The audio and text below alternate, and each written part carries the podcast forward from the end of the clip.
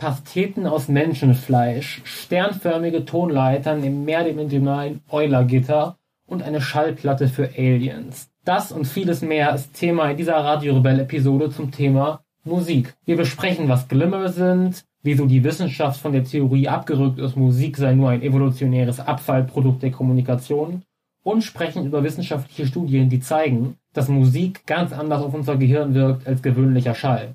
Wir überlegen uns, wie das möglich ist und die spektakuläre Antwort könnte sein, die Grundlagen der Musik kommen nicht von uns Menschen, sondern vom Universum.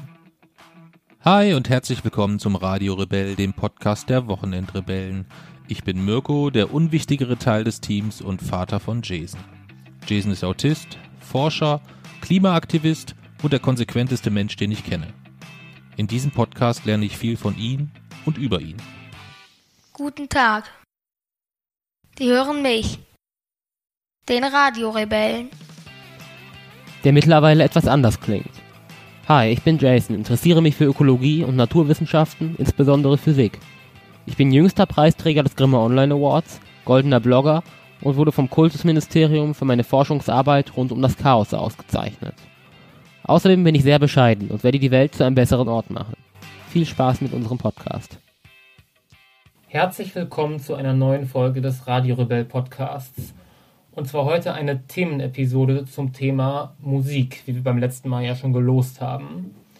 Und äh, nun muss man erstmal zu Papsi und Musik wissen, dass er in der Schule in Musik mal zwischen einer 2 und einer 3 stand und als er dann zum Singen vorgeladen wurde, um die Note zu entscheiden, hat er eine 4 bekommen am Ende.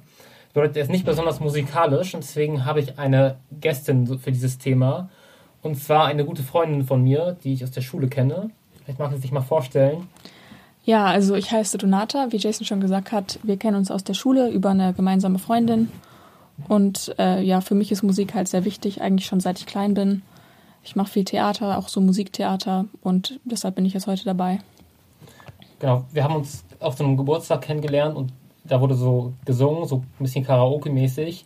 Und ähm, mir ist so mir ist aufgefallen dabei, also wir kannten es noch nicht so wirklich, aber mir ist direkt dabei aufgefallen, dass aus diesem ganzen äh, Stimmen- und Tonwirrwarr ist mir diese Stimme so, die ist irgendwie so herausgestochen und ich dachte mir irgendwie, machst du das professionell oder so? Und dadurch sind wir so ins Gespräch gekommen und ich wusste von Anfang an so, dass Musik dein Ding ist. Und deswegen habe ich bei dem, bei diesem Thema, das in der Lostrommel war, dann direkt gedacht, das müssen wir zusammen machen.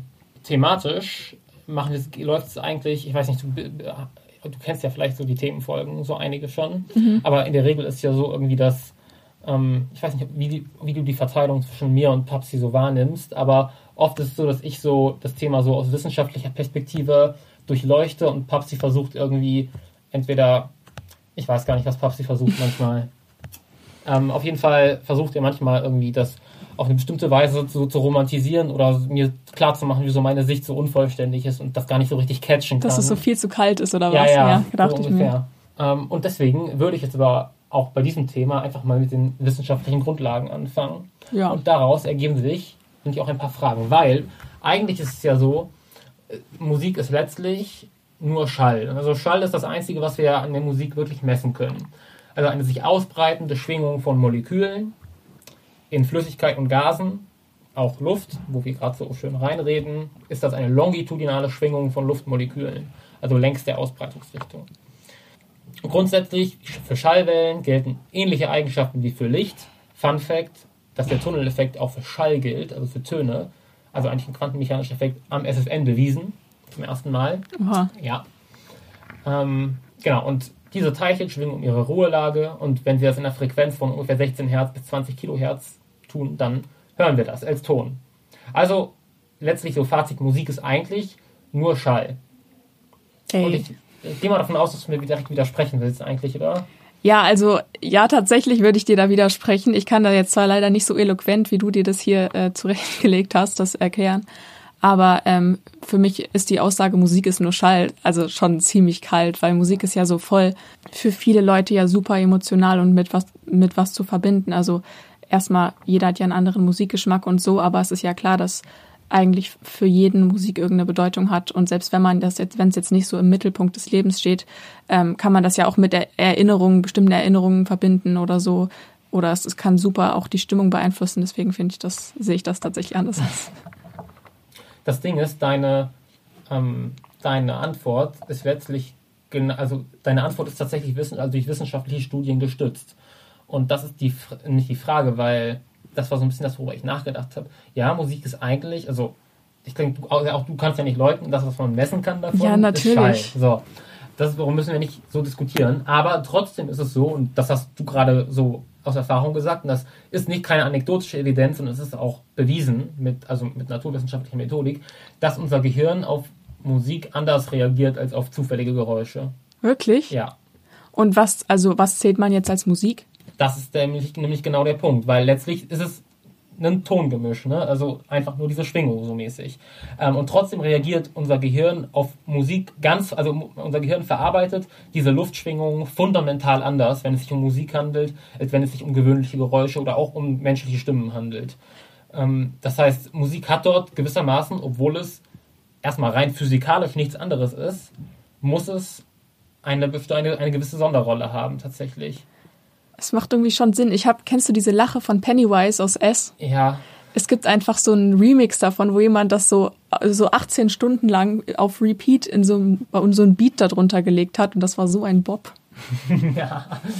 Das, ja, doch, das kann ich mir tatsächlich vorstellen. Das Ding ist, ich weiß es ja selbst, also es ist natürlich so, es ist immer schwierig einzugestehen, so in der Wissenschaft, dass es so noch andere Ebenen gibt. Nein, nein, nein, nein, nein, nein, nein, nein, nein, stopp. Nicht, dass es noch andere Ebenen gibt, sondern dass wir so in einer Zeit leben, in der noch nicht alle Dinge sich der Wissenschaft gänzlich offengelegt haben. Ich bin der Meinung, es gibt keine das, anderen Ebenen. Das, genau, das lässt sich alles auch rational erklären und vielleicht in künftige Generationen von Wissenschaftlern werden vielleicht irgendwann mal ähm, keine Ahnung, Psychologie und das, was in unserem Kopf passiert, angehen wie angewandte Mathematik. Das wird eine komplett nüchterne Sache sein. Aber noch ist es ja nicht so. Also das klingt traurig, finde ich. Findest du? Ja, schon. Finde ich gar nicht. Also ich würde schon gerne in diesen Generationen leben. Aber so gibt es wenigstens noch was zu erforschen. Jedenfalls, was ich, worauf ich eigentlich hinaus wollte, ähm, dass diese Studien zum Beispiel zeigen, dass wir einen vertrauten Song, also ein Lied, das wir so kennen, mit dem wir es verbinden, erkennen wir unterbewusst nach 100 bis 300 Millisekunden. Das wundert mich nicht. Ähm, und es kommt sofort zum Pupillenreflex, also die Pupillen weiten sich. Ähm, und das passiert bei keinen vergleichbaren Geräuschen oder Tönen, sondern das passiert bei Dingen, die wir als Musik wahrnehmen. Aber wieso denn der Pupillenreflex bei Geräuschen? Ich hätte das jetzt eher bei so visuellen Reizen ja, ne? vermutet. Eigentlich, das ist auch so das, womit man es verbindet. Bei visuellen Reizen, Licht und so, logisch, wieso sich die Pupillen weiten. Aber dass sie sich tatsächlich auch bei einem vertrauten Song weiten, das ist ja, das ist gerade das, was ich so meine. Das entzieht sich aktuell noch so ein bisschen, wir wissen es nicht genau. Aber es ist so. Aha. Und ähm, das spricht zumindest auch dafür, dass es, auch wenn es nur Schall ist, dass es irgendwie eine besondere Form von Schall ist. Beziehungsweise irgendwas Besonderes, was man mit Schall macht, denke ich. Das sage ich ja. Ja. Und es gibt noch einen Punkt, der, und der ist eigentlich derjenige, der mich so am meisten irgendwie so ein bisschen überzeugt hat oder auch verwundert hat, ist ja, dass ähm, auf der gesamten Welt die Tonleitern, die die Menschen entwickelt haben und ähm, praktisch ihr Verständnis von Musik. Natürlich, rein oberflächlich, wenn wir in verschiedene Orte der Welt gucken, ist es völlig unterschiedlich. Aber im Prinzip verstehen alle Menschen auf der Welt das Gleiche unter Musik tatsächlich. Aber das hat sich ja mit der Zeit auch verändert. Also ich kenne mich da jetzt nicht gut aus, aber mhm. wenn man sich zum Beispiel so gregorianische Musik anhört, die hatten ja ganz anderes Verständnis von Harmonie zum Beispiel. Ja, definitiv. Ähm, wie du schon so gesagt hast. Aber letztlich sind das ja irgendwie Details. Denn ähm, wenn man sich tatsächlich den Aufbau der Tonleitern anguckt, es gibt ja, also wenn man rein sich physikalisch anschaut, welche Frequenzen kann ich kombinieren, gibt es ja Trilliarden Möglichkeiten. Mhm. Aber auf der gesamten Welt beschränken sich die Systeme, die wir auf, auswählen, auf nahezu immer die gleichen oder immer ähnliche. Das heißt, auf der gesamten Welt scheinen unsere Gehirne letztlich ähnliche Muster zu mögen irgendwie.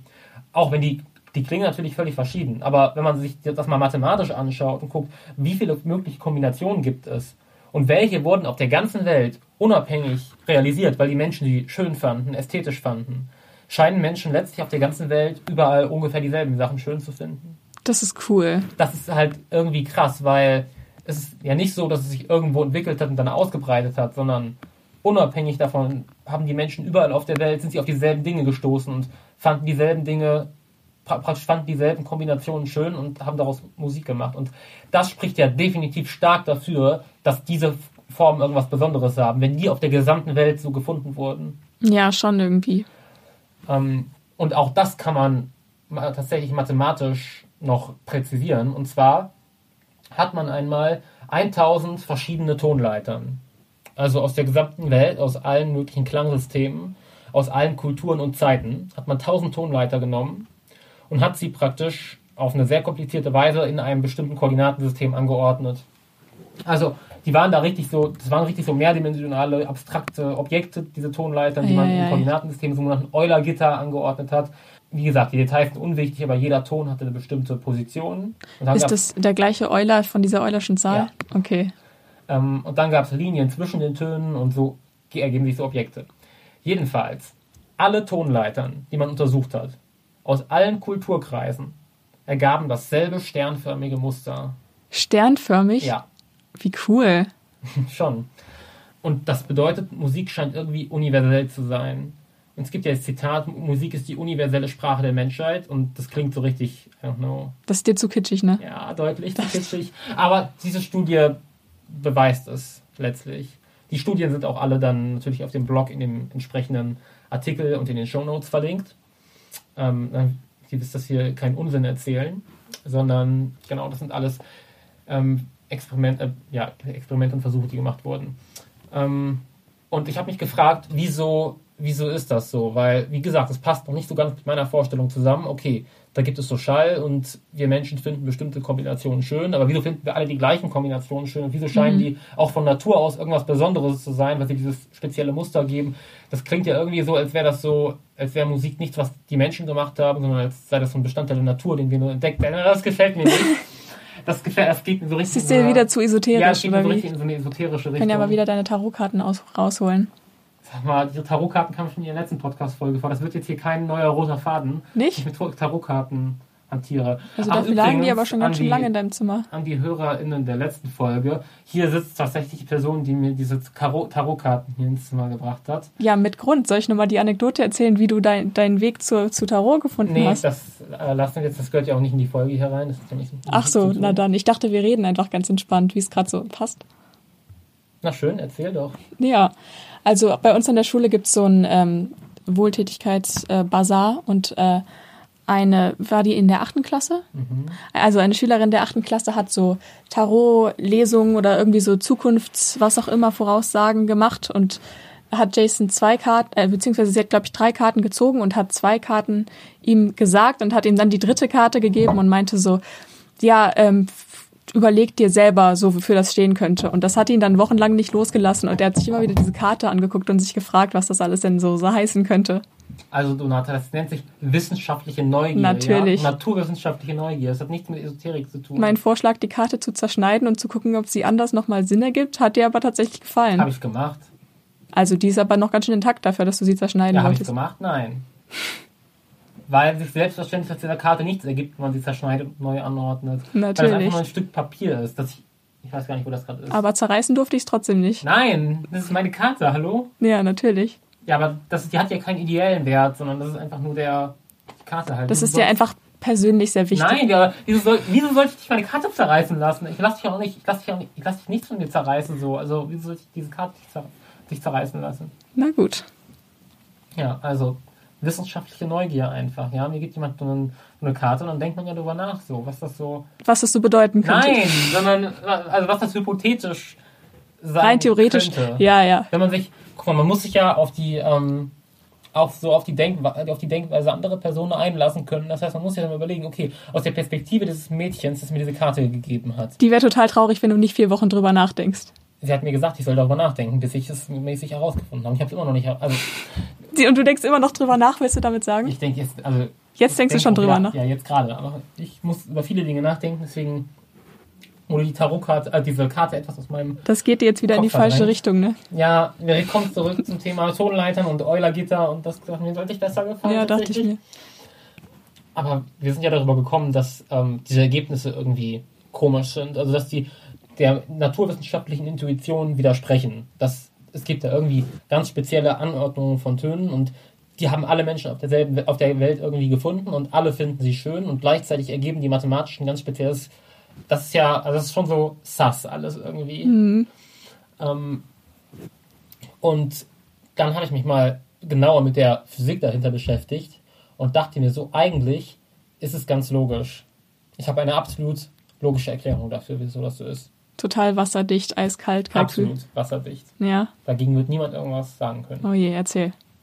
Also, ähm, bei allen möglichen Klangkörpern, also so Instrumenten und ähm, auch der Stimme, gibt es ja Obertöne. Ne?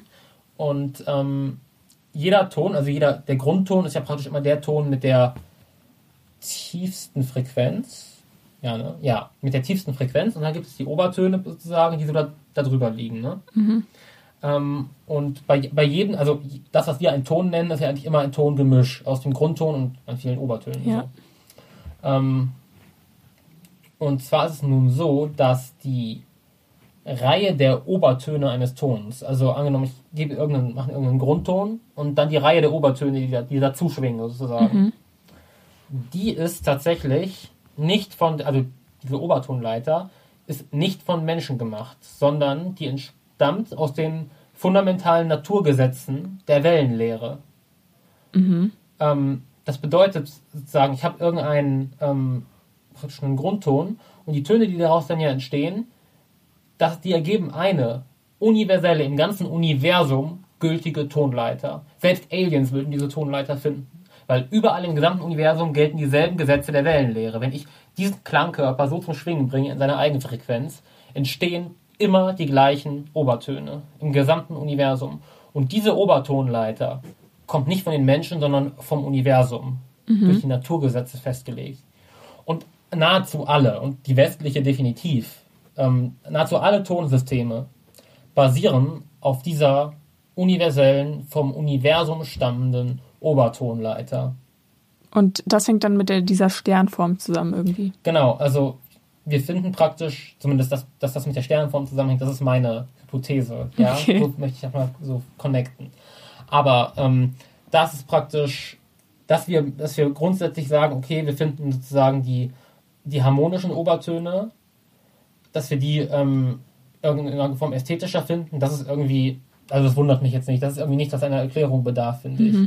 Und einfach die Tatsache, dass unsere gesamten Tonsysteme letztlich überall auf dieser universellen Obertonleiter basieren, das ist ja, also das macht es zumindest, das ist nicht mehr so ein abstraktes irgendwie, das kommt so aus der Natur, sondern es kommt wirklich aus der Natur, weil, aber nicht durch irgendwelche esoterischen Dinge, die wir nicht verstehen, sondern durch knallharte Wellenlehre. Du hast Wellenlängen und dann stehen Obertöne dabei und die haben andere Wellenlängen. Das ist viel schöner alles. Ja, gefällt dir besser? Das gefällt mir deutlich besser, deutlich, deutlich besser. Ja. Wundert mich tatsächlich nicht. Nicht? Nee.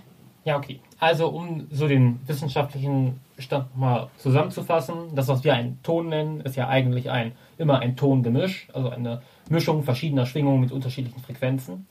Ähm, weil sonst würde ja ein A zum Beispiel auf jedem Instrument gleich klingen, wenn es diese Obertöne nicht gibt. Genau, wie gesagt, der tiefste Ton des Gemischs ist der Grundton.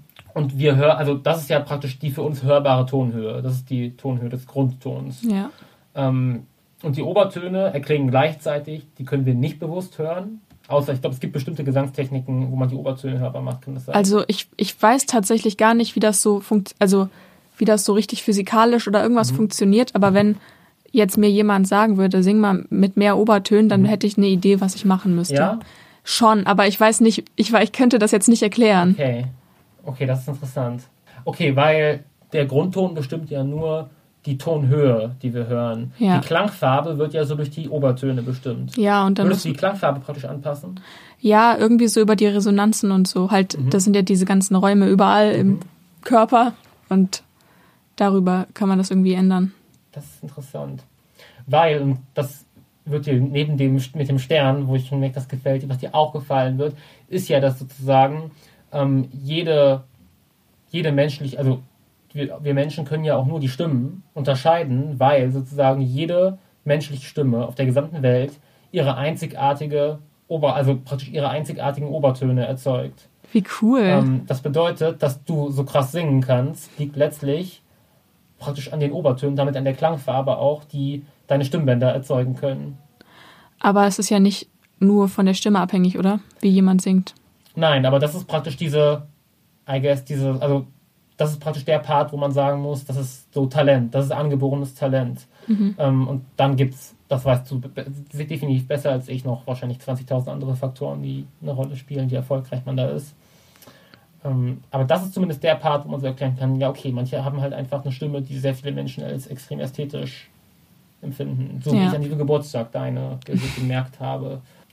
Genau. Also praktisch die Lautstärken, ich habe mich ein bisschen unglücklich auch ausgerückt, nicht die Obertöne machen ja die Stimme einzigartig, weil die sind ja, wie gesagt, universell, sondern die Lautstärke der verschiedenen Obertöne. Welcher Ah, Oberton ist Ja, laut? okay, okay. Genau, ja. Ja, und dann ist es ja letztlich so, dass wir einfach, ähm, also der Sinuston hat natürlich keine Obertöne, so ein reiner Sinuston? Sinuston. Ja. Also ein reiner Sinuston. Ja. Kennst du das, wenn ich so mein, ich habe hab doch diese, diese App auf meinem Handy. Oh, die, wo man so erzeugen kann. Kopfschmerzen bekommt, wenn du es anlässt. Mit der man so, ja, ich habe da immer so eine ganze, wirklich eine Stunde mit rumgespielt und habe so richtig viele Töne erzeugt und Ah. habe damit so Heisenbergsche Unschärferelation und so Wellenmechanik-Zeugs gemacht. Und da habe hab ich das halt auch so ein bisschen so zum Spaß mit so hörbaren Tönen gemacht, habe die Frequenz hochgeschraubt. Und dann hast du so. es vergessen auszumachen, Dann oder war das nicht so? auszumachen. Und mein ganzer Kopf hat am Tag danach sowas von, es, es war so, Alter. Aber wann ist dir das denn aufgefallen? Also war das die ganze Nacht an? Nee, aber irgendwann hört man es halt wirklich nicht mehr bewusst so mäßig. Aber man hat so Kopfschmerzen dann. Boah. Ja, ist nicht schön. Deswegen, ich, also ich habe die App noch nicht runtergeschmissen. Weißt du noch, als du es so ausprobieren wolltest und wir haben so dreimal gesagt, guck noch mal, ob es aus ist. Wir hatten da Ja. beide keine Lust drauf. Ja. Jedenfalls, diese, das sind praktisch Sinustöne, die dort gespielt werden. Ja. Die haben keine Obertöne. Die sind einfach nur hm, der reine so. Sinuston. Okay. Ja. Und sind aber jetzt, also eine menschliche Stimme hat natürlich immer Obertöne. Allein, äh, weil es ja die Stimmbänder, aber dann natürlich auch der gesamte Klangkörper irgendwie. Ähm, und sind jetzt praktisch die Frequenzen der Obertöne ganzzahlige Vielfache der Frequenz des Grundtons, dann sind das ja harmonische Obertöne.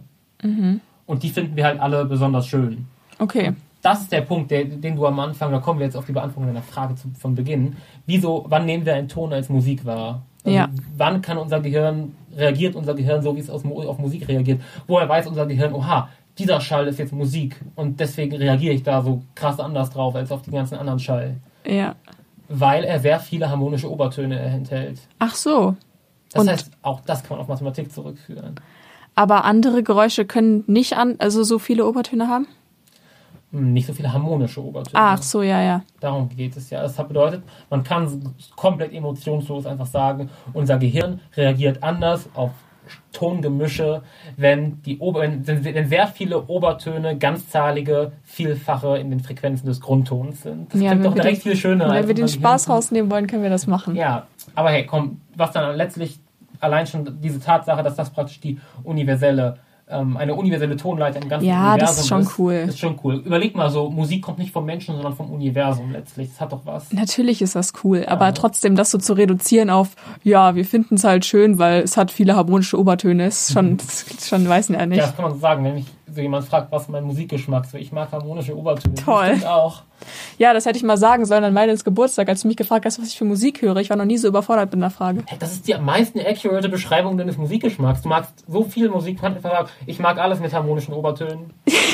Ja, aber das Ding ist sozusagen, ich höre alles, ist wie so dieses Basic, ich höre ja auch nicht alles, aber so, ich war so überfordert. Du so, ja, sag mir mal irgendein Lied, das du halt so magst. Und ich war so überfordert. Ich habe so mein Handy rausgeholt, aber ich konnte mich tatsächlich nicht entscheiden. Ja, boah, man kann, das Ding ist, allein schon, dass man so tief so in die Mathematik von Musik und so eintauchen kann, macht es für mich einfach schon total sympathisch, weißt du? Es macht es schon sympathisch, dass es einfach schön ist, wenn man Musik hört. Da braucht Ja, man keine Mathematik. Ist doch viel krasser so, zu- so zu verstehen, so, also klar, wenn, an- angenommen man hört so Musik und dann denkt man sich manchmal so, wow, was macht mein Gehirn hier gerade? Wieso geht mein Gehirn so krass darauf ab? Aber gleichzeitig zu wissen, wieso mein Gehirn gerade so krass darauf abgeht, das wertet die Erfahrung doch noch total auf.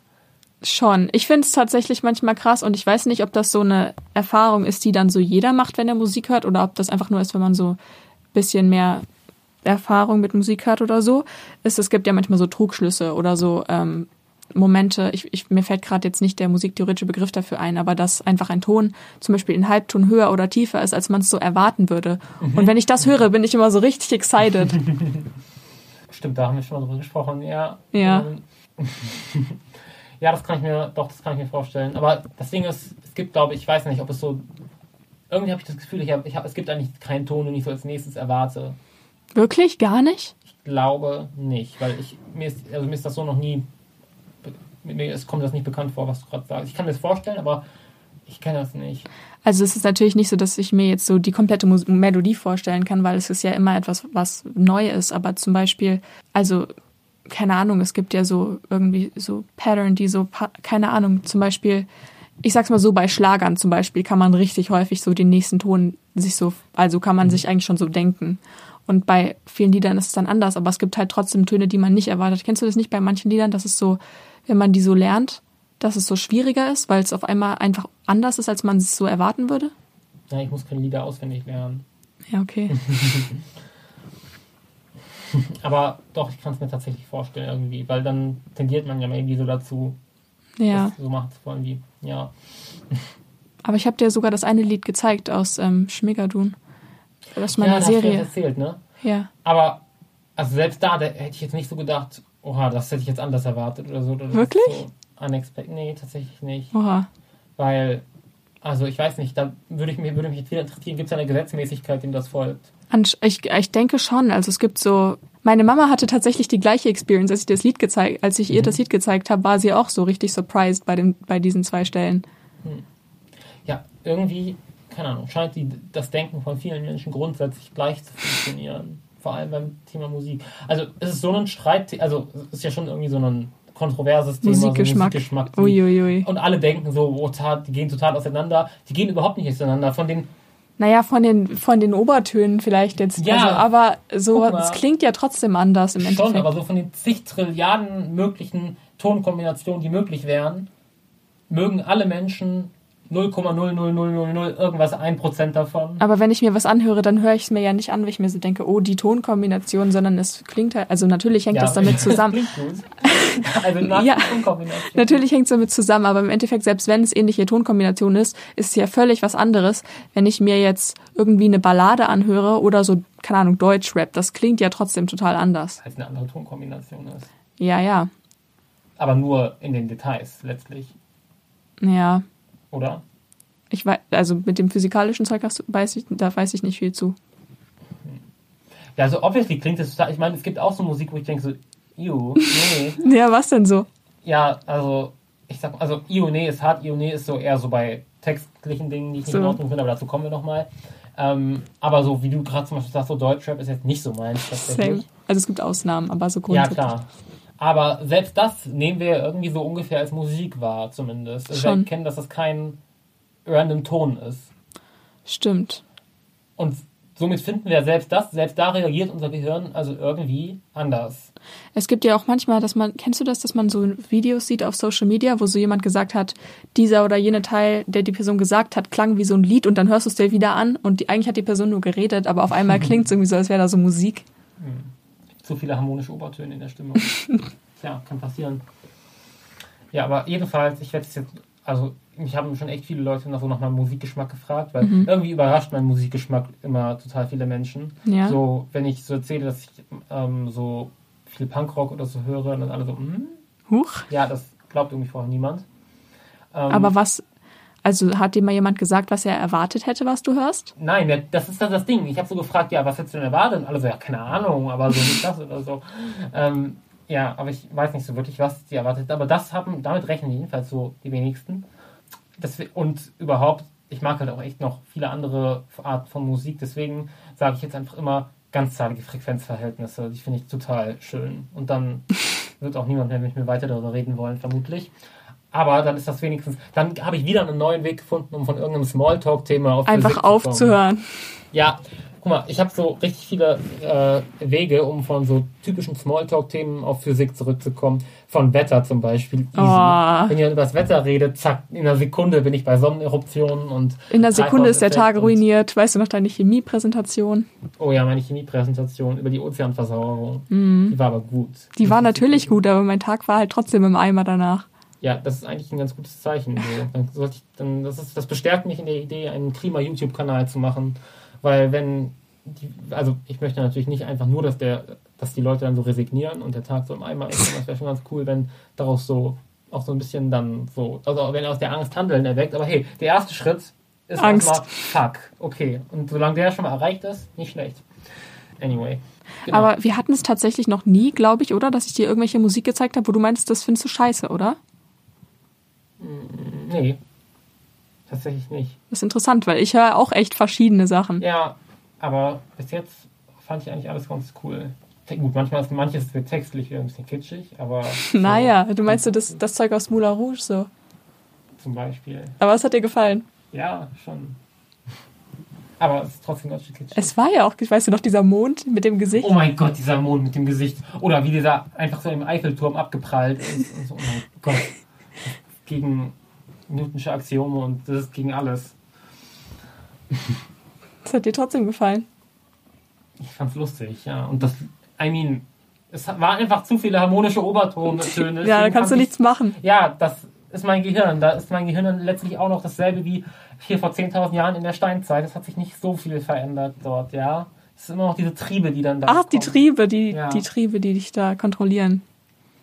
Das gefällt mir jetzt so, aber auch nicht, die Formulierung. Ja? Nicht? Nee, Hast du das nicht gerade gesagt? Themenwechsel. Lass uns mal wieder über die ganzen verschiedenen Frequenzen und Grundtöne nee. sprechen. Das ist doch immer schön. Okay. Wollen wir jetzt wirklich darüber sprechen? Keine Ahnung, hast du noch was zu sagen? Okay, eine Sache sollte man dazu vielleicht tatsächlich noch erwähnen. Und zwar zu unserem Ohr. Weil unser Ohr, also unser Gehör ist ja praktisch in der Lage, Logarithmen auszurechnen letztlich. Boah, Und zwar intuitiv, ohne dass wir irgendwas machen müssen. das bräuchte ich mal in der Mathe-Klausur. Ja, ne?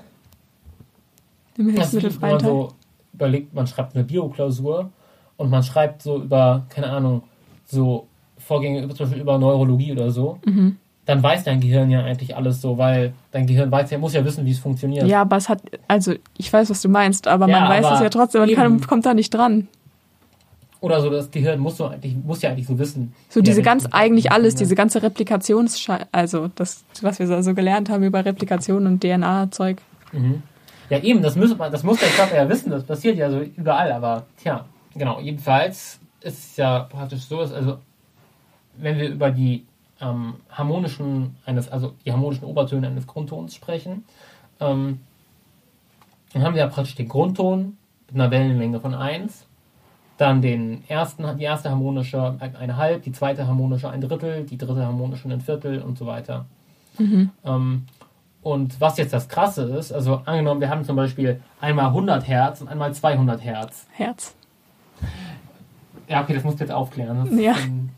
Ähm, wir haben so ein Video gesehen auf TikTok von so einer, ich weiß gar nicht, was sie ist, aber sie hat, äh, sie ist irgendwie so sehr, sehr ähm, astrologisch drauf gewesen und hat irgendwie erzählt von, äh, dass äh, das Wassermann-Zeitalter sei äh, angebrochen und das Fische-Zeitalter vorbei und dann hat sie irgendwie auf ihrer Meinung nach physikalischer Ebene irgendwas erzählt von der Schumann-Frequenz und also sie hat da mit wilden Begriffen um sich geworfen und irgendwas von 8 Hertz erzählt. Das alles hatte null Hand und Fuß, aber es war sehr lustig, sich anzugucken. es hat wehgetan. Es hat körperlich wehgetan, sich das anzugucken. Weil vor allem diese ganzen Begriffe, so, also Schumann-Resonanz und so, stehende Wellen an der Erdoberfläche, das gibt es halt alles wirklich. Innen wie außen, außen wie innen. Ja, ich heule.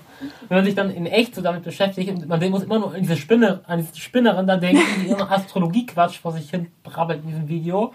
Und dieser Moderator, der, mm, aha, ja, ja, mhm.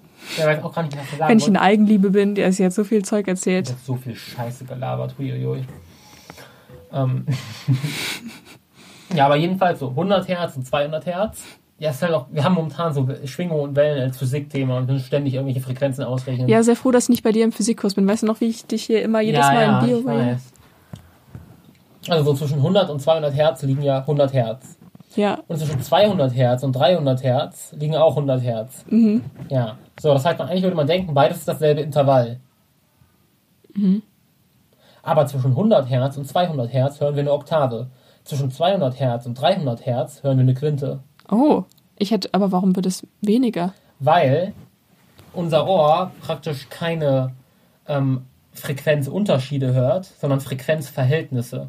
Mhm. Das bedeutet, 100 Hertz und 200 Hertz, da hört unser Ohr nicht, da liegen 100 zwischen, sondern er hört, es hört Verhältnis 1 zu 2. Okay.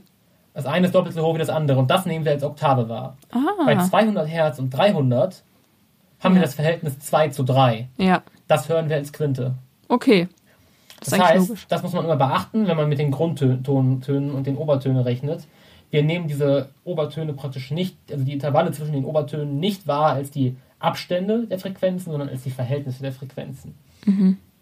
Und das muss man berücksichtigen. Und dann kann man damit richtig toll rechnen. Aber Dann können wir, ja, da haben wir auch alle total Lust drauf. ja. Du, wir nicht, ne? nee. Nee. Gut, das wäre es dann aber auch mit den physikalischen Grundlagen eigentlich. Ist natürlich noch die Frage so, die jetzt uns weiterführt. Du hast gesagt, was bedeutet Musik für uns? So hast du am Anfang gefragt. Ja. Wie, wir haben ja, und wir haben ja irgendwie jetzt gerade so gesehen, dass Menschen eine Art Sinn für Musik zu besitzen scheinen Mhm. im Gehirn. Und was ich mich halt auch gefragt habe, ist jetzt, wieso haben wir den? Also, mal so evolutionär betrachtet, ist es jetzt nicht so, so musikalisch zu sein, verleiht jetzt nicht so einen offensichtlichen evolutionären Vorteil wie schnell zu sein. Wie bei oder- den Pfauen oder was? Hä? Ja, und bei den Faunen, ne? Ja. Das musst du erzählen. Wir haben so viele Insider, du musst die immer erzählen. Ja, okay. die Niemand. Sonst sind alle hier nach so, what the fuck, nichts verstanden. Wir haben äh, in Bio irgend, ich weiß schon gar nicht mehr, worum es ging, aber es ging irgendwie so um äh, Selektionsfaktor. Genau. Und äh, wir haben uns dann halt so Faunen angeguckt, weil die ja dieses Rad schlagen und da ist ja eigentlich immer so die Theorie, dass das so äh, der, ähm, eben für den Sexualpartner attraktiv ist, wenn es so ein prächtiges Rad ist, dass die das dann irgendwie toll finden und das deshalb cool ist. Und Jason hatte dann irgendwie noch so eine Theorie gefunden, äh, dass es, dass es auch noch attraktiv ist, weil das ja eigentlich voll den Nachteil bringt, so beim, bei allem. Es ist richtig unpraktisch und dass dann der Fakt, dass die Männchen das haben und trotzdem überlebt haben, irgendwie attraktiv ist. Ja, das ist schon irgendwie komisch, ne? Ja. Aber, und interessant, dass du das jetzt so sagst, weil es gibt tatsächlich beim Thema Musik das ähnliche, also die ähnliche Hypothese, dass sich Musik ähm, bewährt hat evolutionär, weil es die reproduktive Fitness erhöht hat. Oh. Also weil es praktisch als Reproduktionsfaktor, also ich weiß nicht, ob es war als praktisch ähm, Kommunikationsmittel oder tatsächlich so zum Protzen. Also, Also du meinst, wenn ich jetzt jemanden sehe, der gut singen kann, ich denke mir so, nice. ja, basically. Also vor 10.000 Jahren. Ja. Maybe ist davon heute noch was übrig, ich weiß es nicht. Das kann ich nicht einschätzen. Aber die, die Wissenschaft geht heute tatsächlich dadurch aus, dass sich die Fähigkeit zu musizieren durch sexuelle Selektion durchsetzte. Oha. Also die, diese beeindruckende Wirkung den Fortpflanzungserfolg erhöhte. Weißt du eigentlich, ob da was dran ist, dass es so irgendwie positive Effekte haben kann? Es gibt ja so diese, wenn in der Schwangerschaft so Leute, die so Musik spielen, so an dem Bauch, damit das Kind so irgendwas hört. Weißt du, ob da was dran ist? Dazu kenne ich, also ich kenne ehrlich gesagt keine Studien, die das eindeutig belegen. Intuitiv würde ich sagen, nein, aber ich möchte auch keine Halbwahrheiten hier verbreiten. Das heißt, ich schaue das Ganze einfach mal nach, nach der Folge. Und dann schreibe ich das in die äh, Shownotes und in die Beschreibung. Ist ja nicht auszuschließen. Manchmal gibt es ja dann doch Wirkungen, die wir, die so, komple die so komplex sind, dass wir das, dass man es nicht so einfach sehen kann. Ich wüsste spontan zumindest nicht, wie das funktionieren sollte. Okay. Wobei man ja auch im Mutterleib schon Geräusche wahrnehmen kann. Also nicht auszuschließen. Ich schaue das Ganze mal nach dann. Ja. Und es gibt noch eine schöne, also noch eine schöne Theorie, wieso das äh, Musik praktisch so ein Selektionsfaktor sein könnte. Nämlich der, die soziale, also die soziale Komponente. Angenommen, also wir, wir denken uns wieder in die Steinzeit zurück und me also Menschen damals musizieren zusammen. Wenn du mit jemandem so Musik machst, dann schlägst du der Person danach ja nicht den Schädel ein, so mäßig. Ja. Das ist eine soziale Bindung, die da entsteht Das ist schon cool. im, es könnte sogar so weit gehen, dass du sagst, mit der Person, mit der du musiziert hast, mit der schlägst du morgen zusammen den anderen die Schädel ein, so mäßig. Also es ist eine Verbi Verbindung. Oder du pflanzt dich fort. So. Oder du pflanzt dich fort. Ja, das ist das eine. Aber es geht ja auch praktisch um die Konkurrenz. Ja, Also, klar. ähm, ja. Und das. Wobei ich an dieser Stelle aus Erfahrung Ja. sagen kann, also zusammen musizieren verbindet auch nicht immer. Es gab auch schon Leute, mit denen ich musiziert habe. Ich nenne jetzt keine Namen an dieser Stelle. Aber naja, Möchtest du vielleicht anonymisiert eine Geschichte erzählen? ach, nee, ist eigentlich nicht nötig. Also, du würdest die, Hypo- an die Hypothese, mit wem ich musiziere, dem möchte ich nicht den Schädel einschlagen, da würdest du ein Fragezeichen dran setzen. Würde ich schon ein Fragezeichen Verstehe. dran setzen. Ich verstehe. Das ist jetzt ein Insider, den wir nicht aufklären. Nee. Einfach. Der bleibt so. Ja, aber jedenfalls grundsätzlich führt es in der Regel dazu, dass eine gewisse Form von Verbindung entsteht, die Mhm. meistens eher positiv als negativ ist. Ja, So grundsätzlich würde ich da ja, meistens würde ich da ja, Ja. mitgehen. Und wenn man sich vereint, erhöht das natürlich die Überlebenschancen. Ja. Auch wenn du im Einzelfall widersprichst, diese vereinende Wirkung, würdest du sagen, also die eigentlich aus der Steinzeit kommt, die gibt es schon bis heute irgendwie, oder? Ja, schon. Ja. Ich meine, so ein Großteil meines von meinen Freunden ist ja auch aus so Musikbereich, die ich irgendwie kennengelernt habe, weil ich mit denen gesungen habe oder so. Ja. Und gut, heute ist es jetzt nicht mehr so der riesen, ähm, der riesen Überlebensfaktor, viele Freunde zu haben. Also es erhöht deine Überlebenschance, denke ich. Wobei, es gibt ja auch Studien, die zeigen, dass man tatsächlich, also dass das tatsächlich die Lebenserwartung erhöht, wenn man so viele soziale Kontakte hat. Aber es ist jetzt nicht mehr so der Riesenpunkt, so du brauchst so mehr andere Menschen, sonst stirbst du. Ja. Habe ich ausprobiert. Du brauchst keine anderen Menschen. Du kannst auch tatsächlich so leben, einigermaßen. Also, so zumindest was soziale Kontakte angeht. Ähm, aber damals war es ja definitiv ein riesiger Punkt. So logisch, wenn du, wenn du in einer Gruppe warst und du hattest Verbündete, viel, viel bessere Chancen, so mäßig. Und ähm, deswegen sind es tatsächlich auch so Gehirnbereiche, also vor allem der auditive Kortex und der Motorkortex, die an der Verarbeitung so beteiligt sind von Musik. Das sind halt einfach auch sehr unterschiedliche Gehirnareale. Und das Interessante ist jetzt, ähm, dass das ein Zusammenspiel von zwei Arealen ist praktisch. Und der Motorkortex ist eigentlich für Muskelbewegungen zuständig. Oh. Und das praktisch der Gehirnareal, das Gehirnareal, das für Muskelbewegungen zuständig ist, ist in der Bearbeitung von Musik beteiligt. Das ist interessant. Das ist sehr interessant, ne? Weil das erklärt irgendwie so, wie, wieso wir Melodie mit Rhythmus verbinden und mit Tanzen. Ah. Oha. Ich weiß nicht, kennst du das manchmal so, dass man, dass wenn du so Musik hörst, das Gefühl durch den ganzen Körper geht und du so. Ja, kenne ich ne? tatsächlich. Ja, da, da dachte ich mir schon. Und ähm, das erklärt es natürlich irgendwie, dass man ein Gefühl. Ich bin ja auch so diese Person, die so heult, wenn ich so irgendwie bestimmte Musik höre oder Ja? so. Ja. Oha. Hä, hast du doch schon, warst du doch safe schon dabei, oder? Ja. Wir haben ja herausgefunden, dass ich nicht besonders gut bin, daran zu merken, wann Personen heulen. Aber kann sein, dass ich dabei war, schon. Maybe. Ja. Ich denke schon. Ähm, aber das erklärt natürlich irgendwie auch, wieso Menschen so intuitiv auch zu Musik so ähnlich, einen ähnlichen Tanz praktisch. Also dass dieser Tanz passt irgendwie dazu oder so. Ja. Liegt eben daran, dass der Motorkortex an der Verarbeitung von Musik auch beteiligt ist. Schau, das ist cool. Das ist auch, das klingt auch nicht so gefühlskalt. Das ist so, ja, Leute tanzen, so, Ja, so mit Erklärung ist es schon nicer, oder? sure, Ja. meinetwegen. Meinetwegen, das klingt so. Naja. Jedenfalls, wir waren ja so bei der Frage, wieso eigentlich wir Menschen diesen Sinn so bekommen haben. Wir wissen, wir können, also Musik gibt es so seit ungefähr zwei Millionen Jahren. Das heißt, um es mal so ungefähr zu verdeutlichen, wir können ungefähr genauso lange Musik machen, wie wir aufrecht gehen können. Das ist krass. Ne?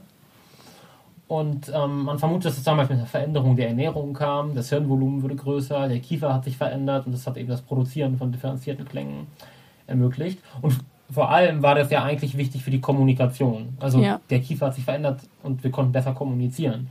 Und oft, also bis lange dachte halt so die Wissenschaft, die Musik sei so eine Art Abfallprodukt gewesen, das dabei entstanden ist.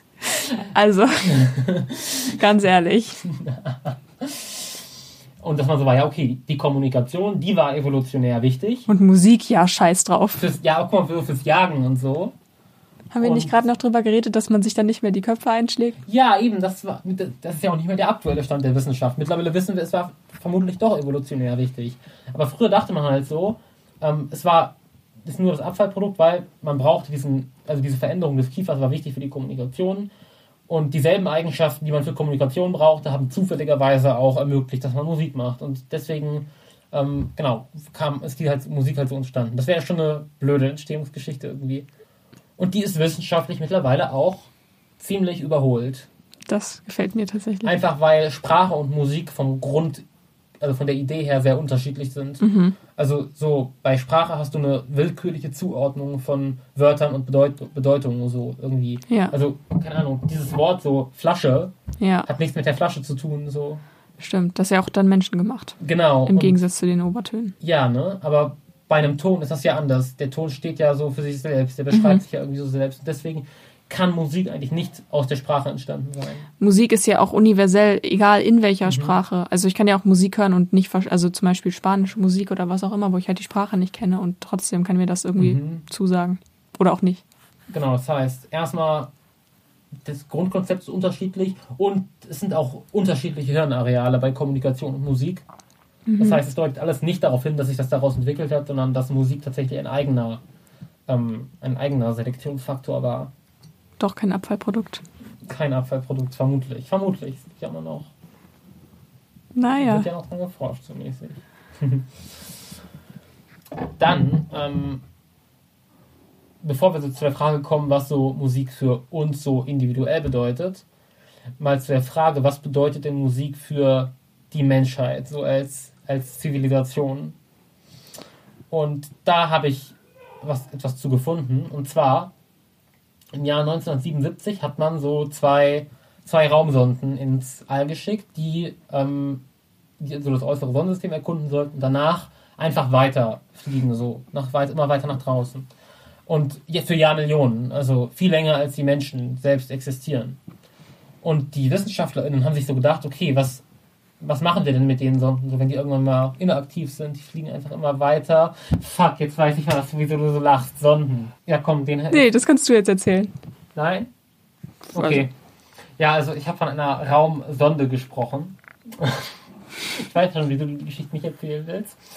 Ähm, und das Thema Sonde ist halt so ein bisschen so eine Sache, weil wir haben Biologieunterricht zusammen und ähm, wir hatten dort beim Thema Genetik die sogenannte Code-Sonne. Das ist ein, äh, praktisch so eine Art Schablone, die man, mit der man äh, bestimmen kann, welche, was war es nochmal, welche Basenpaare, MN, ah ja, genau. welche Basenpaare für welche Proteine, nee, für welche Aminosäuren kodieren. So, also du hast immer praktisch so äh, drei Basenpaare, so ein Triplet und die kodieren für eine Aminosäure.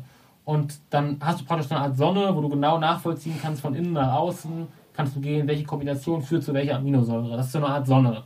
Die sieht halt aus wie eine Sonne, deswegen heißt die Code-Sonne, weil man damit den genetischen Code entschlüsseln kann. Und ähm, unsere Biologielehrerin hat dann eben von dieser Code-Sonde gesprochen und sie hat, ähm, also eigentlich hat sie es wahrscheinlich ganz normal ausgesprochen. Ich Also ich finde, wir haben das aber beide irgendwie komisch gehört. Ja, maybe ist auch einfach unser Kopf das Problem, Vielleicht. wenn wir sowas hören. Aber wir haben halt nicht Code-Sonne gehört, sondern Code-Sonde.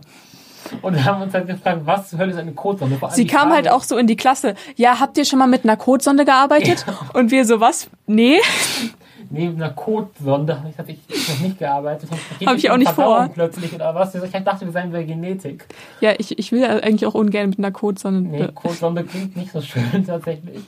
Und seitdem ist halt bei allem, was ums Thema Sonde geht, also um Sonden und vor allem auch bei der Codesonde selbst, die, wir mussten die Codesonde dann in so einer Klausur Die, die kam so auf der Rückseite. Sie holt so die Klausur raus und wir mussten beide erstmal direkt lachen. Und am Ende habe ich auch noch wegen der verkackt in der Klausur. Stimmt, ich erinnere mich. Ja, die Codesonde hat dir leider die Klausur zerstört. Ja, blöd. Naja. Jedenfalls deswegen haben wir, mussten wir hier bei den Raumsonden ein bisschen schmunzeln. Jedenfalls diese äh, Raumsonden sollen für 500 Millionen Jahre überstehen, mindestens. Also wahrscheinlich wird es uns dann schon längst nicht mehr geben. Und die wird immer Zeugnis davon ablegen, dass es uns mal gegeben hat, wenn wir schon, wenn es uns schon lange nicht mehr gibt. Und jetzt hat man also gefragt, okay, die fliegt einfach immer weiter und who knows, auf wen sie trifft. Das heißt, geben wir ihr doch eine Botschaft, eine Schallplatte. Und auf diese Platte packen wir alles, was so hypothetische Aliens über die Menschheit so wissen sollen. Wir stellen Oha. uns praktisch vor. Wie cool, aber was, oh, wenn das irgendein so ein Republikaner erstellt hätte, ey. ja, das ist der Punkt. Ne? Es ging jetzt praktisch darum, diese beteiligten WissenschaftlerInnen mussten jetzt innerhalb weniger Monate überlegen, Wie stellt der Planet Erde sich vor? Boah. Aliens, die nichts über uns wissen. Was packen wir auf dieses Ding drauf? Hat man da Musik drauf? Yes. Wie geil. Ähm, man hat dort eben ganz verschiedene. Also erstmal braucht man eine sehr komplizierte Anleitung, wie einen Plattenspieler zu bauen wie man das Ding abrufen kann und so. Das erstmal. Dann so Bilder von der Erde, Bilder von Menschen, ähm, Naturgeräusche, tatsächlich auch Geräusche von ähm, Babygeschrei, menschliche Küsse. Also so Gesellschaft. Das war damals übrigens, gab es riesen Stress dafür, dass man. Warum? Ähm, Wann äh, war das? ähm, 70er. Hä, aber komm, das ist doch jetzt nicht so krass, oder? Also ähm, die, man, die, die beteiligten Wissenschaftlerinnen haben von der NASA tatsächlich explizit einen Auftrag gegeben, dass dieser Kuss strikt heterosexuell zu klingen hat. Hä? Also hat man jetzt nur das Schmatzen gehört oder haben Leute so geseufzt oder was? Also ich habe die Schallplatte nicht gehört, ich weiß es nicht. Ähm, beziehungsweise ich habe sie schon mal gehört, aber ich habe nicht auf den Kuss geachtet. Ja, sein, ich fand andere Geräusche spannender. Aber jedenfalls gab es riesige Diskussionen darüber, was packen wir auf diese Platte. Wir haben, man hat sich auch überlegt, erzählen wir vom Holocaust, erzählen wir von Atombombenexplosionen, erzählen wir von Umweltverschmutzung und also was müssen wir eigentlich über uns erzählen oder stellen wir uns nur so von der besten Seite dar? Ja, was also- denken die bitte über uns, wenn wir uns ehrlich vorstellen? ei, ei, ei. So, und ähm, da hatten die, haben die Menschen, sind eben anscheinend auf das Ergebnis gekommen, dass man uns am besten vorstellen kann, wenn man unsere Musik auf diese Platte schickt. Und Wie cool. ne, das zeigt irgendwie auch Und was für Musik? ja, das ist der Punkt. Ähm, wir hatten, also es gab insgesamt 90 Minuten Spielzeit, weil das waren die 70er. Boah, da könnte ich mich nicht entscheiden. Man hatte halt, man hatte halt keinen USB-Stick, sondern man hatte diese Platte mit total wenig Speicherplatz. Man muss jetzt überlegen, was packen wir alles an Musik dort drauf. Und man muss natürlich irgendwie versuchen, die gesamte Welt zu repräsentieren. Ei, und nicht ei, nur irgendwie den Westen oder so. Ähm, das heißt, es sind jetzt, man hat dann überlegt, was packt man da drauf? Und die waren halt definitiv überzeugt, mit Musik lässt sich am besten etwas über unsere Welt und über die Menschen erzählen. Besser, als wenn wir denen irgendwas dahin labern oder so, weil die verstehen unsere Sprache eh nicht. Aber Musik, das werden sie verstehen, weil diese Obertonleiter, die ist universell, die gilt auch bei denen.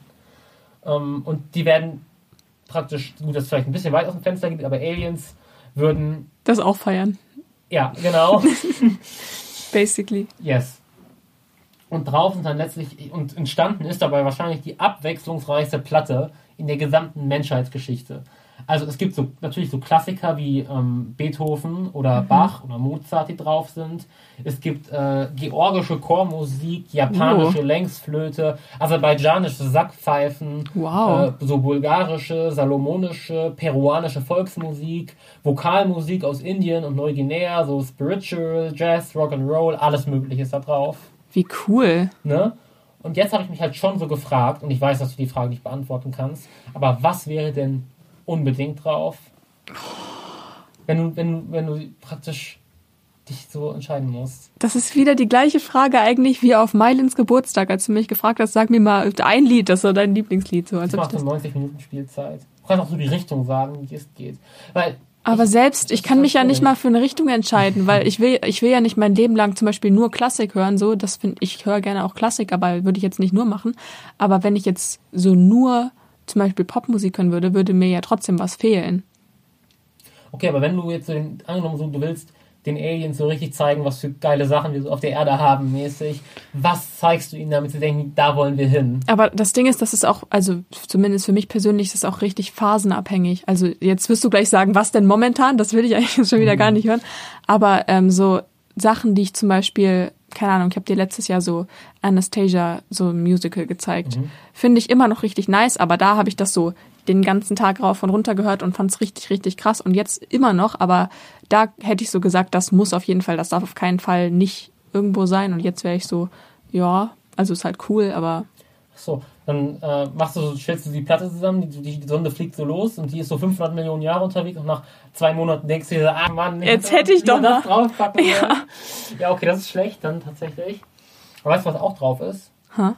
Die Königin der Nacht-Arie. Wirklich? Wie cool. Ja. Die ähm, bekanntere wahrscheinlich, Mhm. oder? Okay, Die kriegen die Aliens zu hören, wenn sie das mal nice. abspielen. Ich muss ja persönlich sagen, die erste mag ich lieber, die Ja? weniger bekannte, ja. Ja, guck mal, dann könnte man die ja zum Beispiel mal draufpacken. So. Ja. Genau, jedenfalls hat man dann diese 90 Minuten Spielzeit dort ähm, gefüllt mit diesen allen möglichen Dingen. Und dazu gab es einen Kommentar. Wir haben, du hast ja damals schon gesagt, hui, wenn diese Platte so ein Republikaner äh, erstellt hätte. Tatsächlich war ja Jimmy Carter zu dem Zeitpunkt US-Präsident. Und ähm, er hat dort eben praktisch da, dort eine Großbotschaft für die Aliens hinterlassen.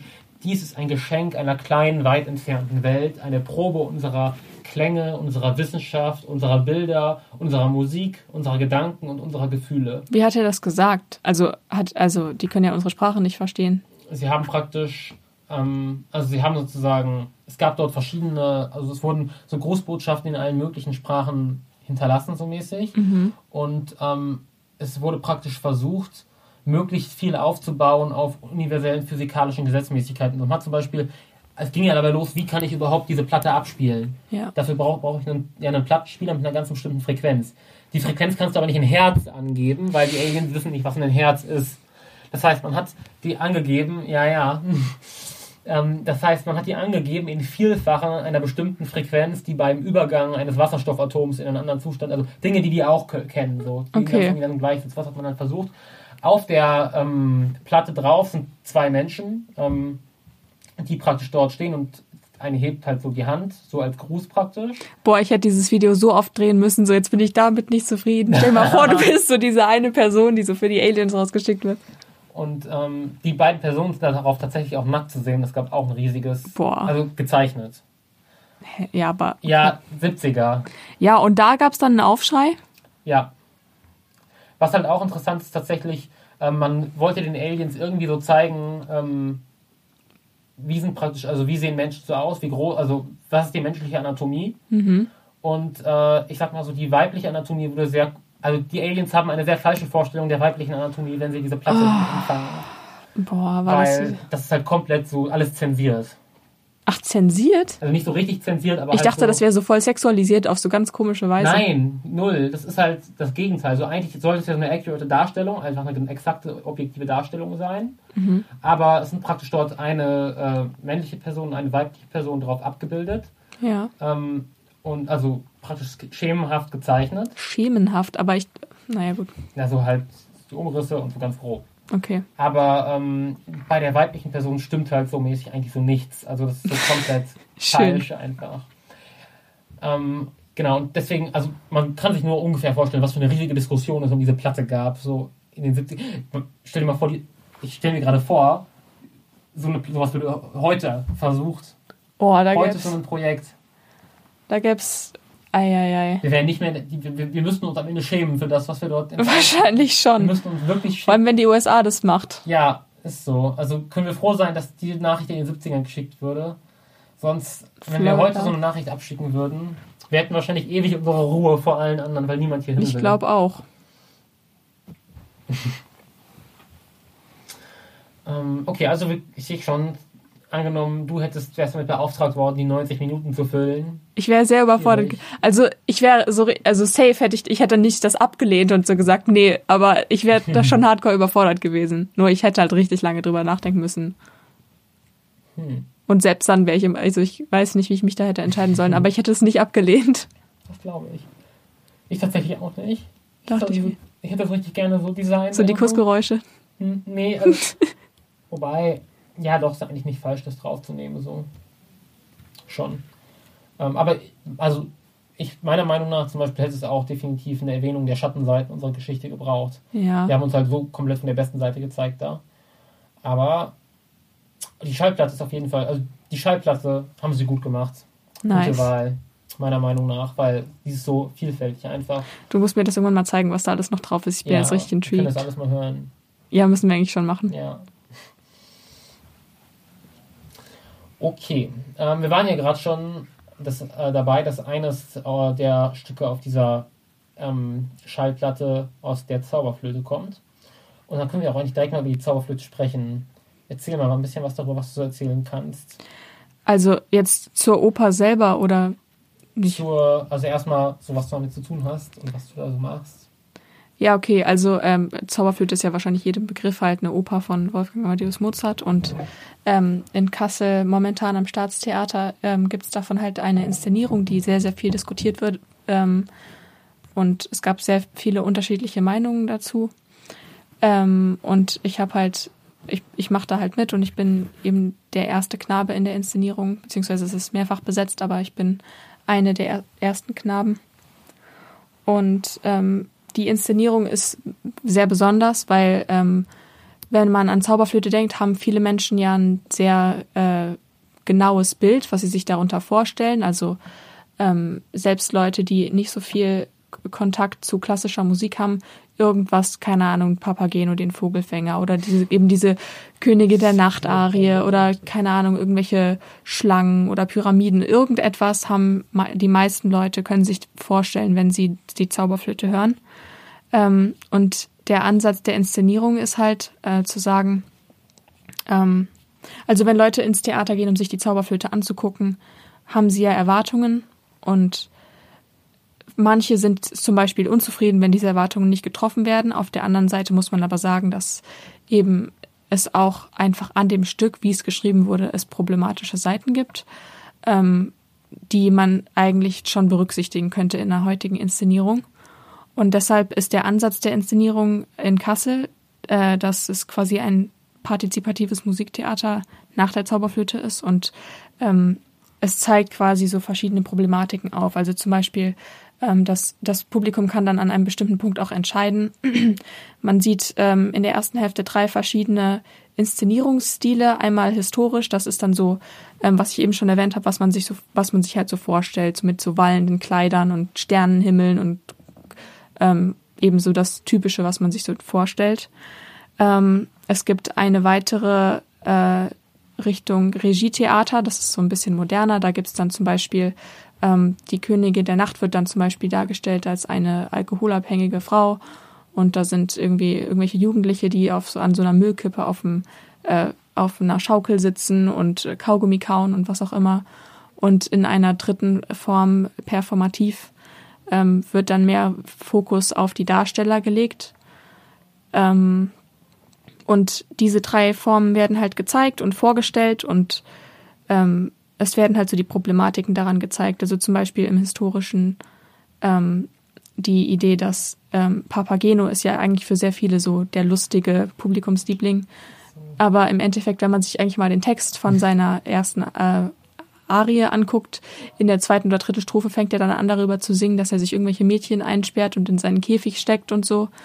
Ähm, und das wird dann zum Beispiel kritisiert und wenn es dann weitergeht äh, mit der mit der Regietheater-Variante, dann kann, dann kann man sagen, naja gut, das ist jetzt halt hier sehr klischeehaft und stellt eben doch halt keine Lebensrealitäten dar. Und auch ein sehr großer Teil der Inszenierung, ähm, der auch von vielen heftig kritisiert wurde, aber der eben auch schon wichtig ist, ist, dass Mozart ja in der Zauberflöte, es gibt ja den Charakter Monostatos, der ist eigentlich ein Sklave von ähm, Sarastro. und äh, der ist sehr, sehr rassistisch dargestellt in der ganzen Oper eigentlich. Er ist so, also das Bild von ihm ist so, er ist so der triebgesteuerte Schwarze, der so die reine weiße Pamina vergewaltigen will, so ungefähr. Und was auch ein Problem ist bei vielen Inszenierungen, ist eben, dass er früher in vielen Inszenierungen wurde mit Blackfacing gearbeitet und einfach schwierige, also Sachen, die halt heute nicht mehr zeitgemäß sind. Und ähm, das wird halt alles sehr kritisiert. Und in der zweiten Hälfte der Inszenierung geht es dann um die Perspektive. Also ähm, normalerweise, wie es von Mozart geschrieben ist, ist ja die ähm, Königin der Nacht in der ersten Hälfte ist ja die Gute, die sagt, oh, meine Tochter wurde mir geklaut und von Sarastro und er ist der Böse. Und in der zweiten Hälfte erfährt man dann ja quasi, das stimmt eigentlich gar nicht und sie ist eigentlich rachsüchtig und was auch immer. Und ähm, niemand weiß eigentlich wirklich, wer recht hat. Und in der Inszenierung kann sich das Publikum eben entscheiden, aus wessen Sicht das jetzt geschildert werden soll. Also das ist so quasi das Prinzip der Inszenierung und es wird sehr viel kritisiert, ähm, weil die Leute sagen, das äh, reißt so das Stück auseinander und eine Kritik war auch, dass Leute gesagt haben, wir wollen nicht so belehrt werden. Ähm, es gibt aber auch von anderen Seiten sehr positive Rückmeldungen und Leute, Leute, denen das halt sehr gut gefallen hat. Mir zum Beispiel. Ich war ja dabei, also ich war ja einmal da bis jetzt und ähm, habe ja die postmoderne Variante gesehen. Mhm. Mit ähm, Papsti tatsächlich auch. Und ähm, ich fand es total cool. Ich konnte mir das vorher schon irgendwie denken, weil die HörerInnen des, dieses Podcasts werden das erahnen. Ich habe ein gewisses Fable für moralische Belehrungen mit dem Zeigefinger, mit erhobenem Zeigefinger. Das gefällt mir tatsächlich fast schon irgendwie so ein bisschen und ganz ehrlich, so wirklich also ich habe das jetzt nicht rausgehört irgendwie, also ich habe jetzt nichts komplett von oben herab belehrendes rausgehört, sondern ähm, ganz ehrlich, ich wusste auch nicht, wie problematisch die ursprüngliche Zauberflöte ist. Also, das so, so wie praktisch die Zauberflöte dort ursprünglich ist, kannst du das heute eigentlich nirgendwo mehr spielen, meiner Meinung nach.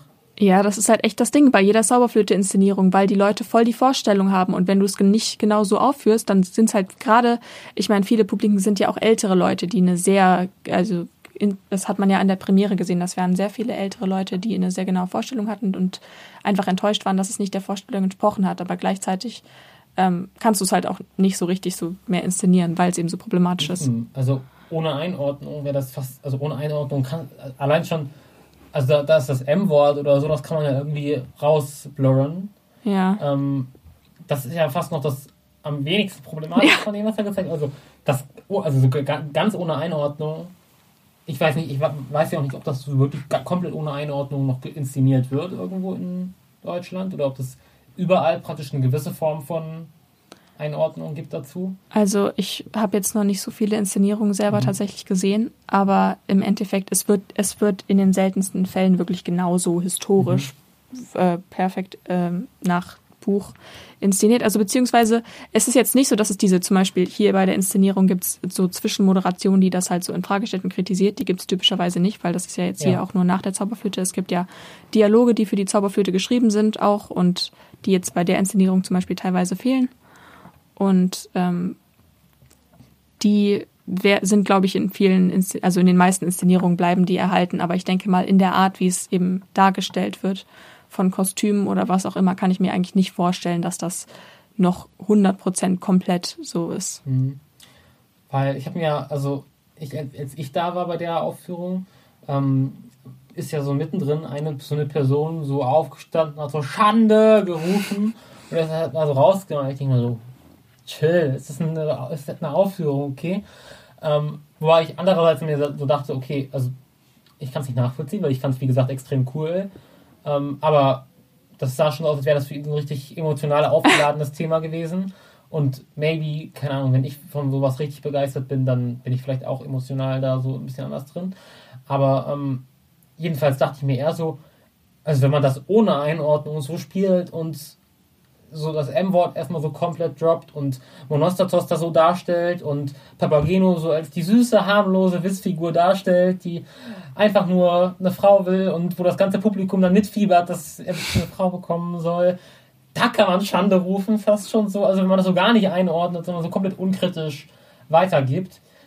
Ähm, gut, man könnte jetzt sagen, ja, man traut dem Publikum zu, dass sie das selbst einordnen. Aber ich traue dem Publikum nicht zu, dass sie selbst einordnen. Nee, ich meine, es gab ja auch richtig Kritik von Leuten, die gesagt haben, ja, erwartet ihr jetzt, dass wir das Wort jetzt nicht mehr sagen, nur wegen der Inszenierung. Ja, schau. Deswegen selbst, es ist halt schwierig.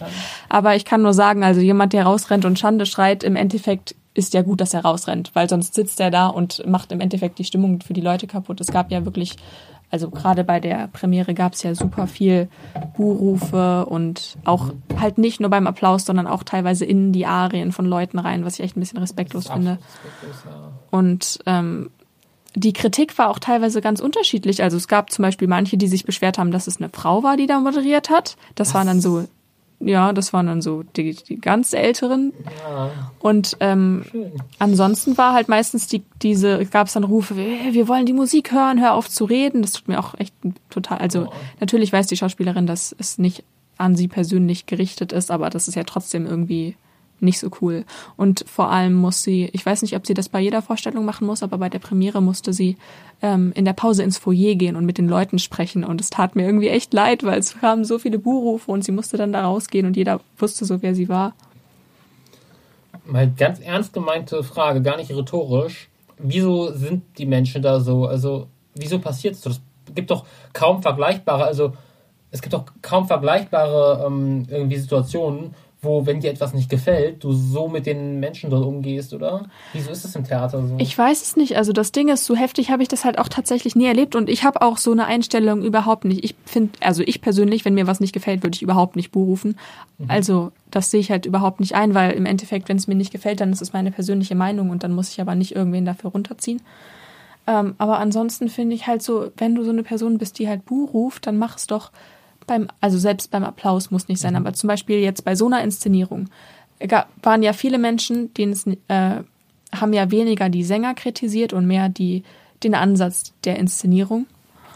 Und ähm, dass man dann halt die Sänger in ihren Arien so unterbricht, also nicht unterbricht in dem Sinne, dass sie aufhören, aber das ist ja trotzdem ablenkend und so, ähm, finde ich halt einfach respektlos und dann könnte man das doch einfach am Ende machen. Also Ja. Ich, ich weiß auch nicht, warum Menschen so sind, ganz ehrlich. Ich muss auch persönlich sagen, ich mag die Inszenierung gerne. Ich habe, ähm, also als ich zum ersten Mal gehört habe, war ich auch erstmal, ich war nicht negativ eingestellt, aber ich war erstmal überrascht, weil das hat man so halt noch, das kennt man so nicht und gerade bei der Zauberflöte, die so, so voll klassisch und so ist, ist war es erstmal eine Überraschung. Aber mir gefällt die Inszenierung tatsächlich gut. Also ich habe das lieben gelernt über die Probenphase und ich mag eigentlich auch tatsächlich mittlerweile jeden Strang ganz gerne. Es gibt natürlich ähm, zum Beispiel, was die Stile angeht, Sachen, die ich persönlich selber mache, weil es mir einfach mehr Spaß macht von dem auf der Bühne, was ich zu tun habe. Aber mir gefällt eigentlich im Endeffekt alles. Ich habe ja, leider ich jetzt nicht alles gesehen, sondern nur ähm, praktisch eine Version, also einen Strang und eine Variante praktisch. Aber und gut, man muss zusätzlich sagen, ich habe so, ein- ich habe ich hab praktisch nicht so die große emotionale Verbindung. Ich kenne so nicht, also ich kenne das Original so inhaltlich grob, aber ich habe das jetzt noch nie so wirklich original aufgeführt gesehen. Mir ist das praktisch auch jetzt nicht so irgendwie heilig, dass ich so denke, oha, das verunstaltet total so ein großes Werk, das ist respektlos, das abzuwandeln, weil ich habe auch nicht diese total enge Beziehung dazu. Aber selbst wenn, es, also es war halt einfach, ich, ich mochte es total, dieses, es war halt schon so ein bisschen skurril, so dass ich mir denke, was zur Hölle geht da eigentlich gerade ab? Guckt da gerade richtig? So bei der zweiten, also bei dem bei der Wiederholung Ja. von der Königin Arie. Mein oder Papa was? war so auch was zum. Ähm, und ja, aber wie gesagt, ich, ich mag so skurrile, verrückte Sachen, deswegen fand ich sehr cool. Wie viele Aufführungen gibt es noch? Eine, richtig? Es gibt noch deutlich mehr. Ich habe es gerade gar nicht im Kopf, aber ich bin nur noch bei einer dran. Okay, ähm, die Karten kann man auf der Website des Staatstheaters kaufen, ne? Ja. Okay, die, den Link dazu stelle ich auch in die Show Notes und in den Blog. Okay. Ja, so viel zur Zauberflöte. Wir können ja noch über ein paar andere so ähm, Beispiele reden, konkret, was, wenn es darum geht, was Musik für uns bedeutet. Musicals, ne? Ja, warum nicht? Ich sollte dich lieber nicht nach deinem Lieblingsmusical fragen. ich Solltest du. Nee, lass mal, Nee. lass mal bleiben. Gibt es denn so ein paar, über die du reden möchtest? Also, es würde ja wahrscheinlich sehr viel Sinn machen, über Musicals zu reden, die wir schon zusammen geguckt haben. Mhm. Also, welche, die mir da jetzt so in den Kopf kämen, wäre halt in erster Linie Sweeney Todd, Ja. weil das ist so das, ist so das erste Musical und, glaube ich, überhaupt das erste, was wir zusammen geguckt haben, je. Kann das sein? Das ist das, erste, das ist das erste Mal, dass du überhaupt hier warst. Da haben wir richtig Sweeney Todd geguckt. Ja. Ja. Und äh, keine Ahnung, ansonsten wenn, können wir ja vielleicht noch über The Prom reden oder über The Greatest Showman, aber Mhm. das, keine Ahnung, ja. Ja, also Sweeney Todd. Das ist halt auch wieder so eine Sache. Ich darf da nicht zu begeistert klingen, wenn ich davon erzähle, weil es Warum ist. denn nicht? Klingt doch begeistert. Ja, es ist thematisch schon ziemlich. Interessant. Also letztlich geht es um einen, ähm, wie heißt das? Barbier. Barbier ähm, aus London, der sozusagen ja auf dem Stuhl, den er in seinem Salon hat, wenn er die Menschen rasiert, ihnen die Kehle aufschlitzt und sie zu Pasteten verarbeitet. Ja, also beziehungsweise mit, mit so einer, äh, er hat halt eine Komplizin, die eine Metzgerei hat, die Ja. unter ihm wohnt und die verarbeitet das dann zu Pasteten und verkauft es. Das ist ein richtiges Geschäftsmodell. Ja. Und die suchen nur so halt so alleinstehende Leute aus und ähm, die kommen dann eben in dieses in diesen Salons und dann hat er so einen richtig fancy Stuhl, wo er und der lässt sich auch richtig Zeit und rasiert den Bart erst fast fertig und dann sticht er auf diese Person ein, schlitzt in die Kehle auf das Blut, spritzt überall lang und ähm, dann und ich hatte einen wirklich, ich bin erstickt vor Lachen.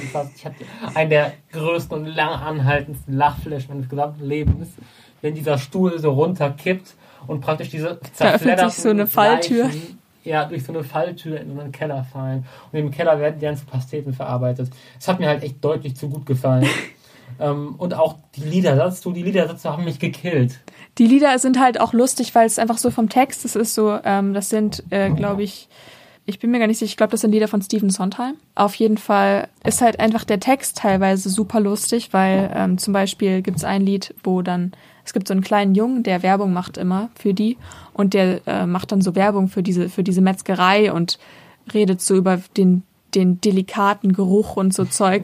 Und es ist halt super lustig, wenn man halt weiß, dass es so um Menschenfleisch geht. Und es gibt auch ein Lied, das heißt A Little Priest, wo sie so überhaupt erstmal diesen Plan machen, dass sie jetzt Menschenfleisch verkaufen und so sagen, ja, und der Priester schmeckt so und so und der Schauspieler schmeckt so und so und sie erzählen so darüber. Und ich glaube tatsächlich eins deiner Lieblingslieder, das von Adolfo Pirelli, The Contest. Adolfo Pirelli ist ein, ein anderer Barbier, ein, ein Konkurrent von. So die Witzfigur in dem Ganzen. Schon, ja. Ja. Und er ist, er, ja, er ist eigentlich die Witzfigur, das fasst es ganz gut zusammen. Wir können ihn nicht ernst nehmen.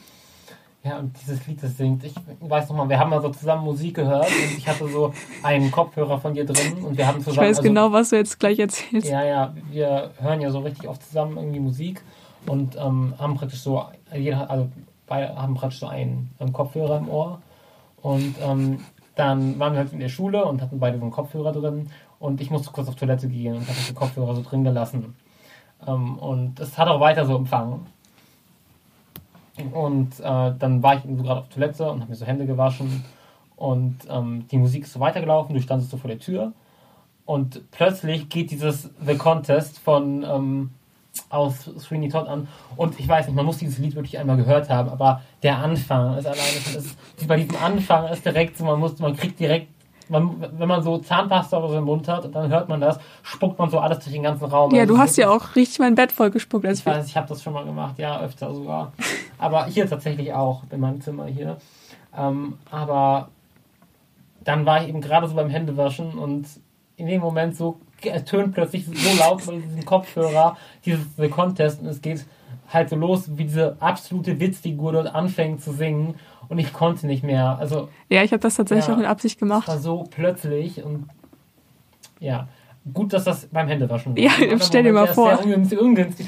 Vor allem, imagine, du fängst so random die an zu lachen. Ja. ja. Aber die Leute in der Schule wissen eh, dass ich seltsam bin. Also, wenn ich da plötzlich auf dem Klo anfange, Lachflash zu kriegen, Wundert sich auch keiner, meinst du? nicht wirklich. Was ich auch lustig finde, ist tatsächlich, es gibt ähm, in, dem, in dem Musical ein, also wir reden jetzt halt gerade über die Verfilmung von, ähm, oh, wer hat denn das gemacht? Tim Burton, glaube ich. Auf jeden Fall äh, gibt es eben auch einen jungen Mann, der sich da irgendwie verliebt und der singt so ein Liebeslied und in der Reprise davon, er singt so das Liebeslied und es geht immer so von ihm, wie er so durch den Wald läuft, so richtig romantisch so an seine Geliebte denkt und dann cuttet es so rüber zu Sweeney Todd, wie er so die Kehlen aufschlitzt. Das ist so gut. Und dann gibt es praktisch einen Richter, der so aus guten Gründen eigentlich sogar so eine Art Feindbild ist für ihn. eigentlich aus wegen dem macht er überhaupt erst dieses Business. Er möchte Ja, eigentlich stimmt. nur den Richter umbringen, ursprünglich mal aus Rache, aber es hat also beim ersten Mal klappt's nicht und dann ist er sauer und dann will er einfach alle umbringen. Und wenn er dann diesen Richter kriegt erstmal, ist es so ein Spoiler. Gemetzel. Spoiler. Ja, aber ja, okay. Ja, doch, war ein Spoiler, hast recht. Egal.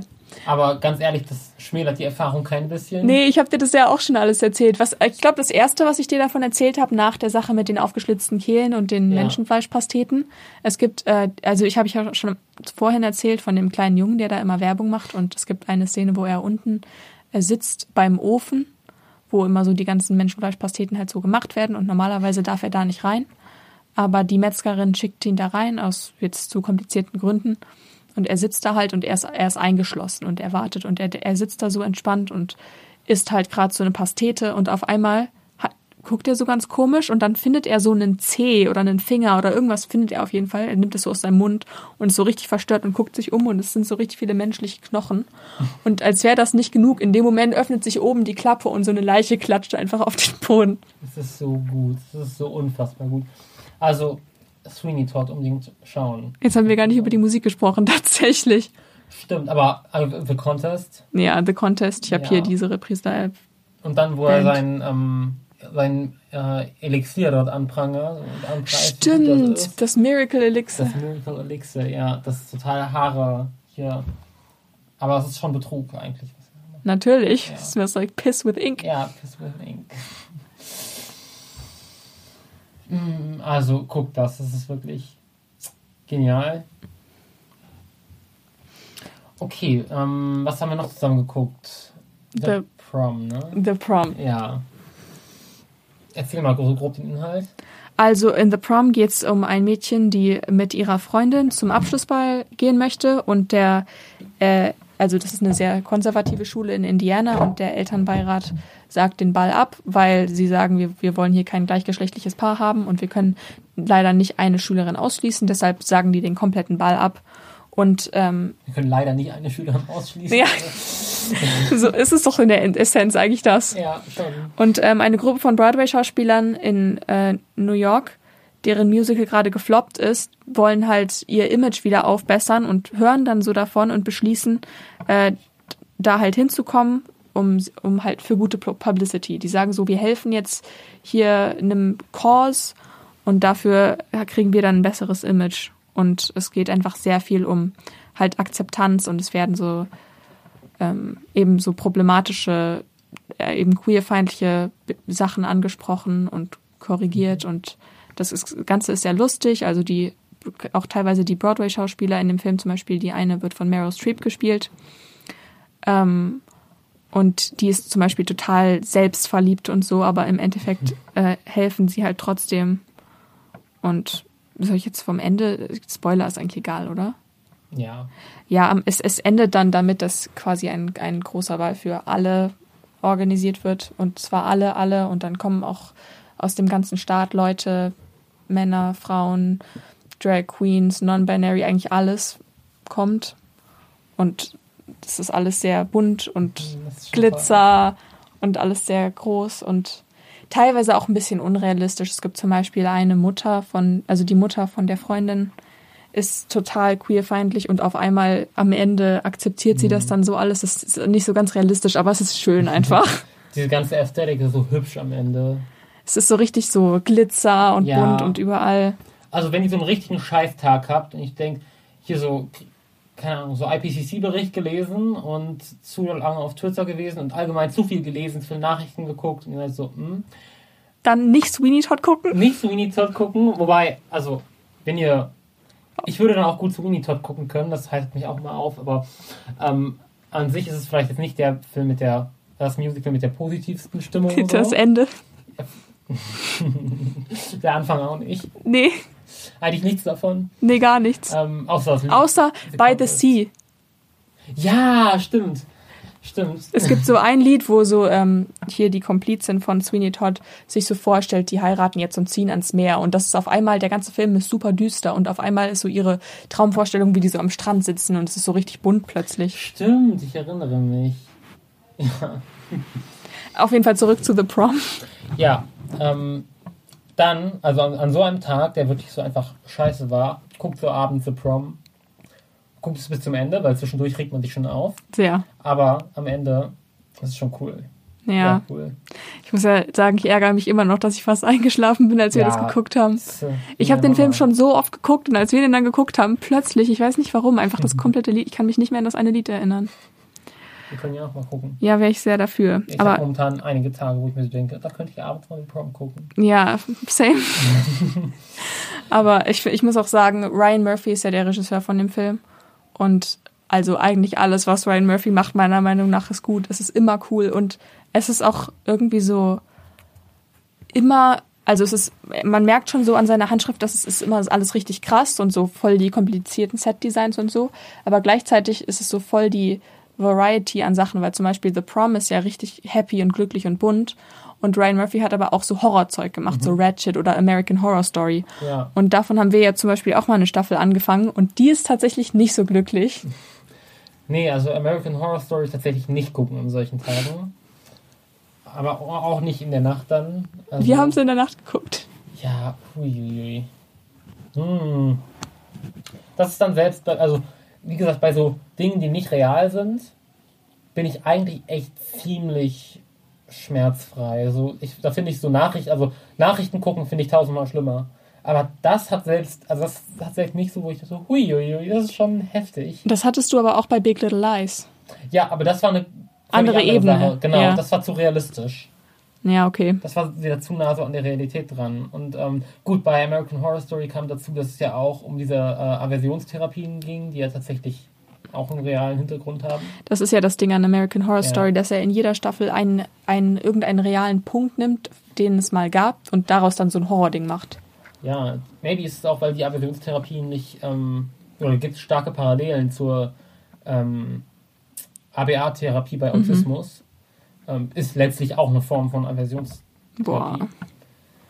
Ähm, deswegen, ich weiß nicht, deswegen habe ich das auch ganz schön, also schon so runtergezogen irgendwie. Aber ja, Und dann sind wir rausgegangen und irgendeine Katze hat geschrien und wir hatten beide fast einen Herzinfarkt. Ja, Alter. So um 4 Uhr nachts.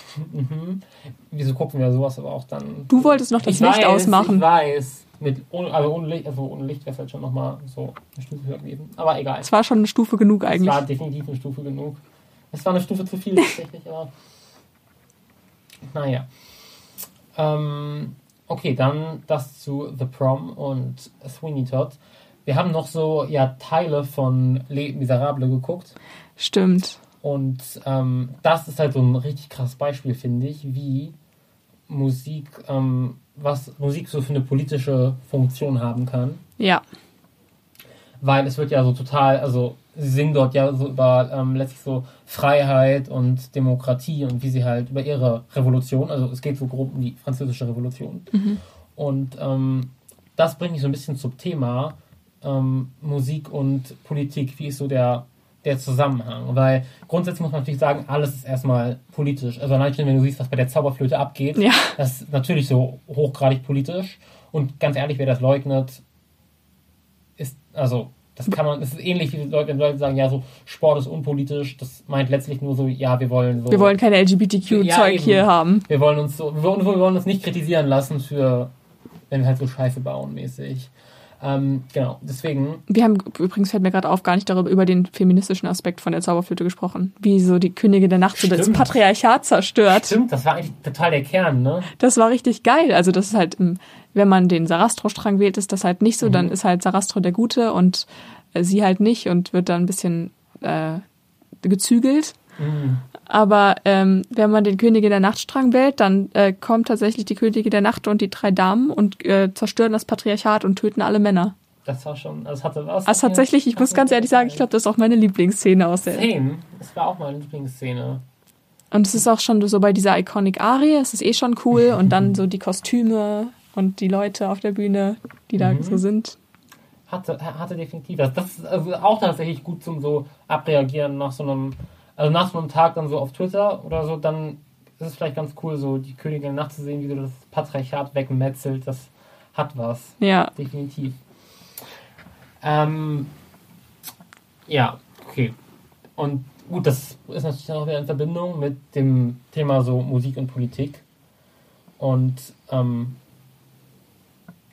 ja, irgendwie, und ich weiß gar nicht, wieso das so ein Problem ist, oft, aber ich finde, dass gerade so bei Liedern, die ich eigentlich auch so, also auch so aus dem Bereich Punkrock oder so, die ich eigentlich ganz gerne höre, was ist, wieso ist es so schwierig? Oder wieso kriegen kaum, kriegt kaum eine Band es hin, einen politischen Song zu schreiben, ohne ähm, behindertenfeindlich zu werden, sexistisch zu werden oder in irgendeiner Form so einen Satz reinzubringen, wo man denkt, Leute, also ich weiß nicht, wieso sind zum Beispiel so extrem viele eigentlich so antifaschistische Lieder, auch von klar linken Bands, so extrem ableistisch und behindertenfeindlich, das dann so von krank oder so als negatives Wort für, also das praktisch als eine Kritik verwendet wird ja, ja. oder ähm, ja, doch auch oft ein, einfach ziemlich sexistisch. Wir haben jetzt hier gerade äh, die nächste Band äh, gestrichen aus der, also wir haben ja eine Wochenendrebellen-Playlist, die wir auf unserem Blog haben und dafür gibt es so eine ähm, praktisch eine Vorschlags-Playlist, wo alle so Vorschläge reinmachen können und wir hören die dann und überlegen so, okay, kommt sie in die Playlist oder nicht. Haben wir jetzt ja erstmal alle Rammstein-Songs rausgestrichen. Ähm, weil dort wieder, ja, der Sänger letztlich dort ähm, Sexuelle sexuelle Gewalt zelebriert und gefeiert hat in Texten. Und Naja, ich meine, hast du das auch, ich weiß jetzt nicht, wie viel da dran ist, aber hast Ja. du das auch mitbekommen, was der so mit auf seinen Afterpartys und so macht? Ja. Ja. Und das ist jetzt natürlich zum Teil, also ein sehr extremes Beispiel. Ähm, aber trotzdem ist es schon so, dass selbst bei Bands, die eigentlich, also die, die ich auch schon so gesehen habe, die ich sogar schon teilweise auf ähm, Festivals oder Konzerten gesehen habe, die auch wirklich cool sind, wenn man Interviews oder so mit denen les, liest, die sind halt auch echt korrekt. Ähm, und trotzdem sind in so Texten einfach extrem oft, also an den Liedern, ähm, ja, einfach sehr problematische, ähm, problematische Wörter, problematische Formulierungen drin. Und ähm, deswegen, also ihr könnt ja gerne mal ähm, in die Kommentare ähm, uns mal, ich sag mal, politisch, also antifaschistische, politisch linke Lieder geben, die frei von Ableismus, Sexismus und anderen Diskriminierungsformen sind. Mir würden tatsächlich spontan nicht so viele einfallen. Und das ist irgendwie. Danger Dan. Hm? Danger Dan. Vielleicht? Danger Dan? Möglich. Ich habe den Text gerade nicht im Kopf, aber. Ich glaube doch bei zum Beispiel das hier. Das ist alles von der Kunstfreiheit gedeckt. gedeckt. Stimmt, da fällt mir gerade tatsächlich auch nichts ein. Ja, ihr könnt ja mal so welche ähm, dort vorschlagen. Jedenfalls, ähm, was ich auch auf jeden Fall noch erwähnen muss, als ein ähm, so persönliches Beispiel für mich, ist ein Musikvideo, das aufgezeichnet wurde. Ähm, und zwar ähm, vom damaligen Kommandanten der internationalen Raumstation. Ähm, und zwar war das ähm, Space Oddity und, und das wurde aber dieses Lied praktisch ähm, gespielt und performt in der Schwerelosigkeit von einem Astronauten von der ISS. Wie cool. Und, ja, dieses ganze Video ist, also ich finde den Song eh schon cool und der ist irgendwie richtig so, know, der ist einfach so richtig schön und so peaceful und also mhm. also richtig friedlich. Und ähm, ich, ich weiß nicht, man fühlt sich irgendwie richtig wohl dabei und dann einfach so zu sehen, wie das so eine Person so in der Schwerelosigkeit macht, wie sich die internationale Raumstation spiel, schwebt und dort auf einer Gitarre spielt. Ich finde es eh schon richtig peaceful, so Leute zu sehen, die so schweben und so. Mhm. Oder so diese Videos, wo die so Wasser schütten und so. Ich finde das voll cool. Wo sie was machen? Wo die so Wasser schütten und das schwebt dann so in so Blasen irgendwie ah, rum. Ja, ja, allgemein so Videos aus der Schwerelosigkeit. Ähm, Sind cool. Ja, wie das Wasser dort so zu so coolen Formen. Ja, im Gegensatz zu den Videos, wo sie aus der Schwerelosigkeit kommen und dann auf einmal so in Ohnmacht fallen.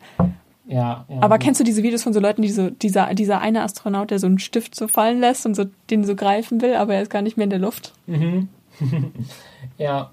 Also dieses Musikvideo von Chris Hadfield, dem damaligen ISS-Kommandanten, ist ebenfalls in dem entsprechenden äh, Beschreibung im Blog drin.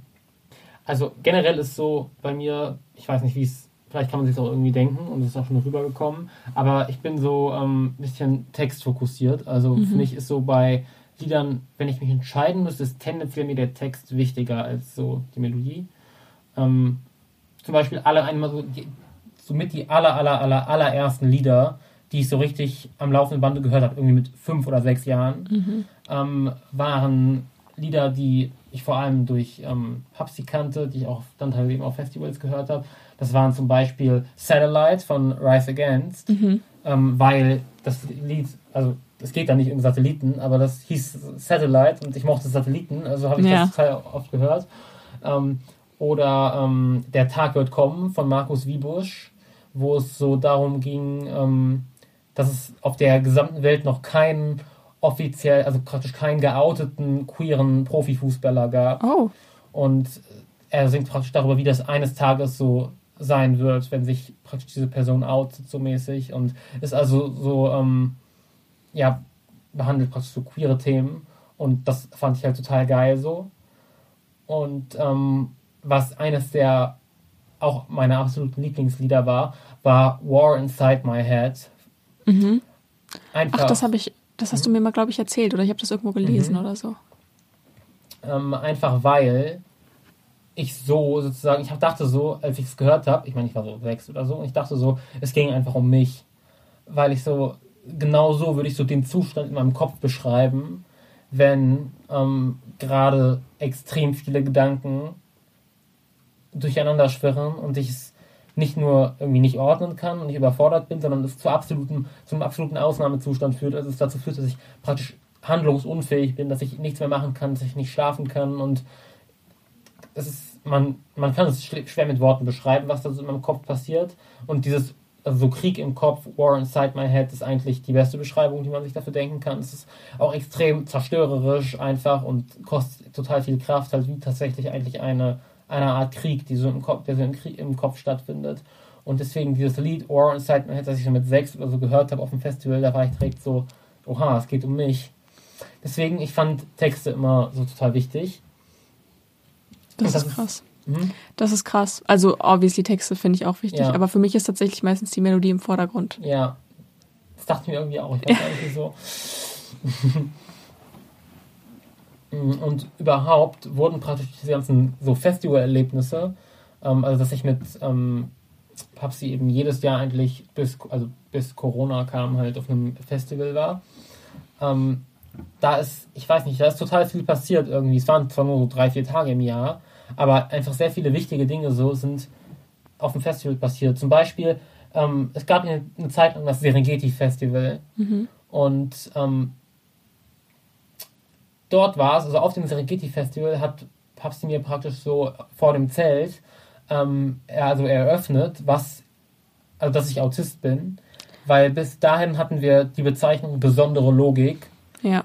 und zu dem Zeitpunkt, also auf diesem Festival praktisch, nachdem wir so den ganzen Tag vor der Bühne waren und Papsi mich auf den Schultern hatte, damit ich so ähm, die Bühne sehen konnte und ich mich gefragt habe, wieso ist hinter der Band dort ein Banner, mit der, wo der Name draufsteht, vergessen die ihren eigenen Namen oder was? Und ich war so, hä? Ich habe so, genauso wie vorher im Stadion, was wollen die ganzen Leute hier Die mit den Flaggen? Farben, ja. Ja, und sowas auf diesem Festival, so mäßig, wieso hängt da hinten ein Banner zum Beispiel? Ähm, und nach diesem Tag eben, was mich auch fasziniert hat, waren die Moshpits, wo die sich so ge geprügelt haben in diesen Kreisen. Mm, Und ich bin immer von der Schulter von meinem Papa runter und wollte da reinrennen. als ob. Ja. Aber das wäre ja nicht so Ich cool weiß, für dich. Es wäre vor allem für mich, also ich bin der Letzte, der sich Ja, im ich Moshpit weiß. wohlfühlen würde. Aber ich war so mäßig, ja okay, ich will da jetzt, also ich will da auch mal rein zu dürfen halt. So. Du willst so dazu. Ich wollte nicht dazugehören, sondern ich wollte so zeigen, dass ich das, so, wenn ich das will, dass ich das so machen kann, genau. Und ähm, ich konnte das nicht machen, weil mein Papa mich immer wieder eingefangen hat, weil ich war halt auch, ich ging ihm so bis zum Knie oder so. ähm, und ich bin aber immer halt in Richtung dieses Moshpit so gerannt. Und dann irgendwann haben, hat Papsi so gemacht, wir machen jetzt unser eigenes Moshpit und wir sind im Schlamm gehüpft. Wie cool. Und zum Moshpit gehört natürlich aber auch so rumgeschubst und so. ja. Und dann habe ich meinen Papa halt geschubst, während er gerade in der Luft war. Und der ist Oh komplett in nein. den Schlamm gestürzt. Seine ganzen Klamotten waren schlammbedeckt. Boah. Und damit musste er dann so im Auto fahren und war dann so halb nackt, also in den Unterhosen gefahren. Und ich saß so daneben, ganz kritisch, wenn die Polizei uns angehalten hätte. Das erinnert irgendwie an, also jetzt nicht das mit dem Nackt und so, aber Mhm. das erinnert an diese, hier diese Fischtropfgeschichten von Ja, euren Zugfahrten. Europatour, ne? Oder bei, ich weiß gar nicht mehr, was das war, als es sich da irgendwie, als es irgendwie keine richtigen Ja, Toiletten gab und auf du der, dann. Auf der Osteuropa-Tour hat man so einen Typ so gefrorenen Fisch transportiert und der ist dann so auf die Schultern von meinem Papa getropft vom Gepäck. Aber irgendwie hat sich schon, also zwischen diesen Ereignissen liegen ungefähr acht Jahre und es hat sich überraschend wenig verändert. Tja, Also letztlich sind die wichtigen Sachen dann doch bis heute gleich geblieben. Ähm, jedenfalls Festivals waren irgendwie so total prägende Orte so. Warst du schon mal so auf Festivals oder Konzerten? ähm, also Festivals tatsächlich nicht so, aber ich war jetzt dieses Jahr zum Beispiel auf einem Hans Zimmer Konzert mit zwei Freundinnen von mir. Das war halt schon ziemlich cool, weil ähm, wir, wir wollten halt, wir haben eigentlich so sehr spontan in, in einem Auto haben, haben wir so bei einer langen Autofahrt überlegt, ja, wäre wär doch cool, wenn wir mal zusammen auf ein Konzert fahren und sind dann halt so auf ähm, Eventim oder so sind wir so einfach mal spontan durchgegangen, wer so nach Deutschland kommt und haben so gesehen, oha, Hans Zimmer macht einfach eine Tour und wir haben geguckt und wir haben uns jetzt, das war im April irgendwann, Ende April, ähm, war er halt, hat er da begonnen in Oberhausen und da haben wir halt VIP-Tickets für geholt. Und das war schon richtig, richtig krass, weil, also ich meine, man kennt ja so diese Film, das ist ja super bekannte Filmmusik, so Fluch der Karibik und einfach super viel. Und ähm, es, es, man, ich meine, man kann sich ja auch so ein Konzert anhören von zum Beispiel Filmmusik an, an Staatstheatern, wo die das einfach spielen. Aber es war schon nochmal irgendwie ein anderes Level, als dann so Hans Zimmer da hingekommen ist und man dachte sich so, oha, so, das ist ja richtig krass, sich vorzustellen, dass er das sich so alles ausgedacht hat und das so geschrieben hat. Das finde ich irgendwie richtig, Ja. also es war irgendwie richtig krass. Und ähm, es war halt auch nicht so ein, wie man sich so ein klassisches Konzert vorstellen könnte, sondern es waren teilweise so Arrangements davon, die so eher auch in die Rockrichtung gingen. Und es gab halt eine riesige Lichtshow auch und ähm, die, ähm, es gab zum Beispiel, ich weiß gar nicht, was sie genau war, ich glaube eine Cellistin oder so. Ähm, auf jeden Fall hat sie so voll die Show abgezogen und das war einfach richtig cool. Okay, ja, das glaube ich. Das ist irgendwie so, ist das so eine extreme Form von Bewunderung? Die, die so, Das ist halt richtig krass, weil normalerweise ähm, bei Musik bin ich eher so, fokussiere ich mich so darauf, was ich halt so höre und denke mir so, wow, so voll schön. Oder wenn jemand singt, denke ich mir so, oha, so voll die schöne Stimme oder so. Aber das hat ja kein, also da gab es ja schon teilweise Gesang, aber es ist ja größtenteils es ist ja Orchestermusik. Und ähm, das dann einfach sich vorzustellen, also ich finde es grundsätzlich so krass, so komponieren, die Vorstellung finde ich einfach richtig krass, weil einfach so sich das so vorzustellen, wenn jetzt dieses Instrument spielt immer wieder den gleichen Ton und das Instrument macht das und dann klingt das zusammen so. Und ich fand es einfach richtig krass, dass die Person, die da so stand, einfach so richtig viele und auch so richtig bekannte, so dieses ganze Zeug geschrieben hat. Ich glaube, ich weiß nicht, ich glaube, er hat über 130 Filme, die Musik, aber das weiß ich jetzt nicht, aber ähm, auf jeden Fall viel und das finde ich richtig, richtig krass. Das ist schon extrem krass. Weil ich mir auch da überlege, so schwierig es auch ist, ist es ja letztlich sogar, das müsste ja eigentlich sogar noch ein, ähm, ein Prozess sein, der sich sozusagen mechanisieren lässt. Also man sagt. Aber das ist ja voll das, also sicherlich kann man das mit AI oder so auch Ja. irgendwann machen, aber so, das ist ja voll das Emotionale eigentlich. Aber genau das habe ich mich gefragt. Man müsste, es müsste doch möglich sein, einer AI, einer AI praktisch zu sagen, das Schreib mal das, was in dem Stil. Ja? Schreib mal was in dem Stil. Nee, sondern sogar noch ein bisschen einen Schritt weiter zu gehen zu ihr praktisch zu sagen, das sind sozusagen die Dinge, auf die die Menschen so abgehen. Also, you know, Mensch, also praktisch halte ich an die und die und die Muster. Das kann man ja auch so mathematisch dann praktisch so sagen. Hier diese Tonleiter, ne? Und ähm, müssen wir praktisch sagen, okay, die und die Prinzipien, die und die Frequenzkombination und so empfinden Menschen als harmonisch, gibt ihr praktisch die Informationen und lässt sie dann so machen. Dann müsste das ja eigentlich theoretisch ein, eine, eine Tätigkeit sein, in der die AI den Menschen überlegen ist, oder? Also so rein mathematisch natürlich schon, aber ich glaube, so kann man das nicht sehen, weil so ein, was jetzt so normale Lieder angeht, das ist vielleicht nochmal was anderes, aber zum Beispiel so Filmmusik oder auch bei so Opern oder Musicals geht es ja auch nicht nur darum, was würde jetzt dem Menschen gefallen musikalisch, sondern das ist ja auch super abhängig von der Stelle, an die, also das soll ja einen bestimmten Effekt erzielen. Es soll ja nicht einfach nur gefallen, sondern ähm, das äh, wieder, spiegelt ja teilweise so die Handlung wieder. Es gibt Motive für bestimmte Charaktere und was auch immer und es muss zu denen passen. So Darth Vader, sein berühmtes Ding. Und ähm, zum Beispiel ähm, John Williams hat ja äh, die auch die Musik für super viele Filme äh, gemacht und ich bin mir nicht sicher, ob es Fast and Furious war, aber auf jeden Fall für irgendeine ein Auto, also halt so mit so Rennautos ein Film auch, ähm, wo er dann für eine Szene äh, super komplex, das war so, ein, irgend so, ein, so eine Jagd und er hat sich super komplex überlegt, an der Stelle passiert jetzt das und das und es hat so genau auf die Handlung gepasst und im Endeffekt im Film hat man die Musik kaum gehört, weil die Autos so laut waren und er war richtig disappointed, dass man das alles nicht gehört hat. Deswegen, also da ist, steckt ja schon noch was dahinter, das so die Handlung widerspiegeln soll und ich glaube, das einer AI zu erklären, an der Stelle soll dann und so weiter, wird dann doch kom- kompliziert. Weil das ja dann wieder was Emotionales ist, zu sagen, dass jetzt Das ist halt das, was ich mich- frage. Das Einzige, was der AI ja praktisch fehlt, ist die Verbindung von diesem, okay, ich habe hier ein Gemisch aus Schall zu, das ist die Empfindung, die das im Gehirn auslöst. Klar, man kann die AI sogar sagen, das sind die Neuronen, die dann schalten, das passiert im Gehirn. Aber die Empfindung selbst kann die AI ja nicht fühlen. ja, ähm, nennt sich ja in der Philosophie ähm, Qualia-Problem. Man kann der AI auch sagen, hier, das ist Licht, das hat die und die Wellenlänge, das nennen die Menschen rot. Aber, und das passiert dann im Gehirn, die und die Zapfen werden im Auge äh, aktiviert und über die und die Neuronen wird es ins Gehirn übertragen. Aber die AI weiß trotzdem nicht, was rot ist. Die AI kann kein Rot sehen. eben. Und genauso zum Beispiel eine Person, die das, den, das Leben lang äh, sozusagen blind ist. Es gibt keine Beschreibung Für Rot. für Rot. Und so ist es wahrscheinlich doch auch für der eine Wirkung oder für den Eindruck oder die Empfindung, die bei Musik entsteht. Oder du kannst sagen, ja, du kannst es beschreiben mit traurig, glücklich, was weiß ich, mit Adjektiven, die eine AI natürlich de- definieren kann, aber wo die praktisch die Empfindung, also die entsprechende Verbindung, diese Schnittstelle sozusagen zwischen physikalischer Realität und dem ähm, praktisch der Empfindung, die fehlt ja. Und dann ist halt die Frage, ist diese, dieses, diese Qualia, also praktisch diese Empfindung, eine eigentlich zwingend notwendige Eigenschaft, um komponieren zu können, um Musik schaffen zu können? Ich denke nicht, um grundsätzlich komponieren zu können. Also du kannst ja trotzdem Musik schaffen, aber im Endeffekt ist halt die Frage, ob es dann, also wie es dann so emotional ist. Aber ich meine, auch so Zeug Wagner, wir reden jetzt nicht über ihn als Mensch, aber ähm, so, wenn man sich so Wagner, den Ring, diese Leitmotive anhört, das ist ja super krass. Also wie viel da dahinter steckt und mathematisch kannst du sicherlich auch irgendwas machen, aber ähm, du kannst sagen, wiederhol das für was auch immer. Aber also ich könnte jedes Mal heulen eigentlich, wenn ich das höre. So, das ist mhm. richtig krass. Und ich kann mir nicht vorstellen, dass AI sowas einfach machen. Also was sollst, was willst du dir denn sagen, damit sie sowas erschafft? Mm, das ist eine gute Frage. Du kannst, also wahrscheinlich hast du recht tatsächlich. Ähm, maybe, vielleicht kannst du halt tatsächlich einfach.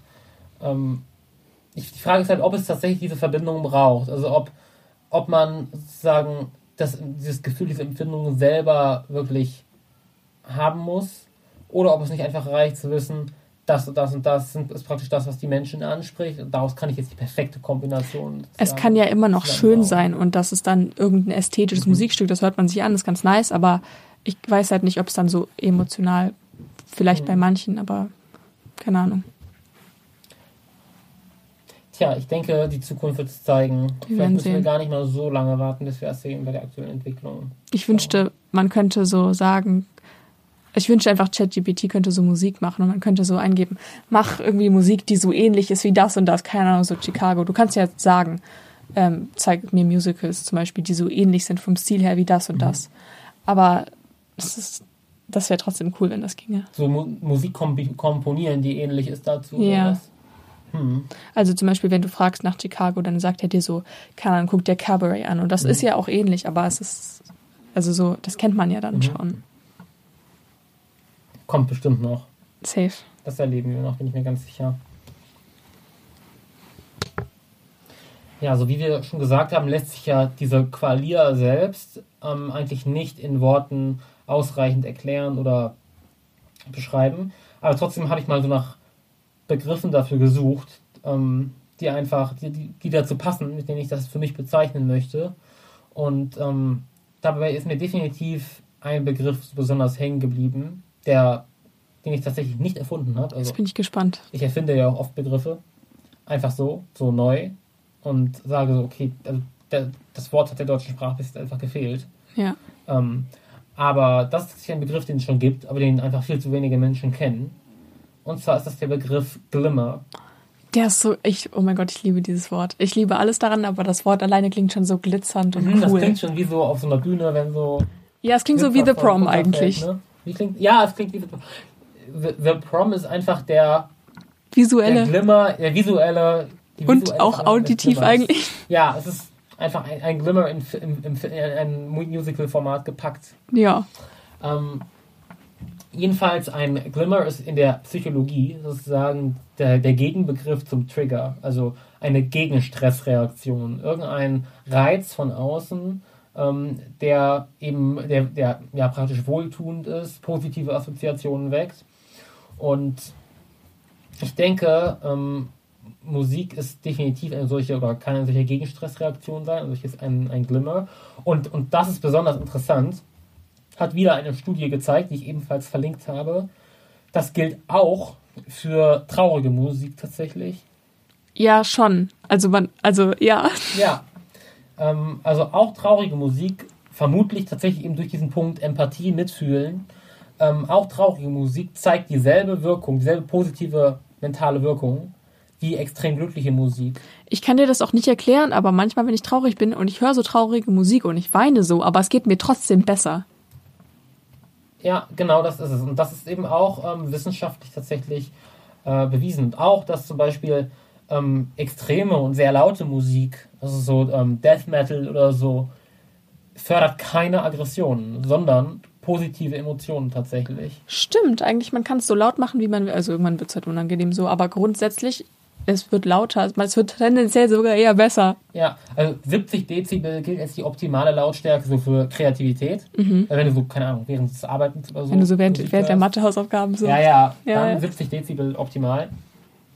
Ähm, aber nur weil die Musik jetzt praktisch so extrem hart und so ähm, ja, laut ist, ähm, führt, führt das nicht dazu irgendwie, dass, dass aggressiver macht. Also Das ist auch so ein bisschen ein Klischee tatsächlich. Aber ich glaube, es kommt auch ein bisschen drauf an. Also das hat dann nichts mit der Musik zu tun, aber Musik kann schon, also wenn es halt so Musik ist, die man gar nicht mag oder die man so zu oft Ja, gehört hat. logisch. Wenn man die Musik nicht mag, dann mag das sein. Aber praktisch nur, weil es so einfach so ein sehr aggressiver, lauter Song ist, Nicht, klar. Nicht, exakt.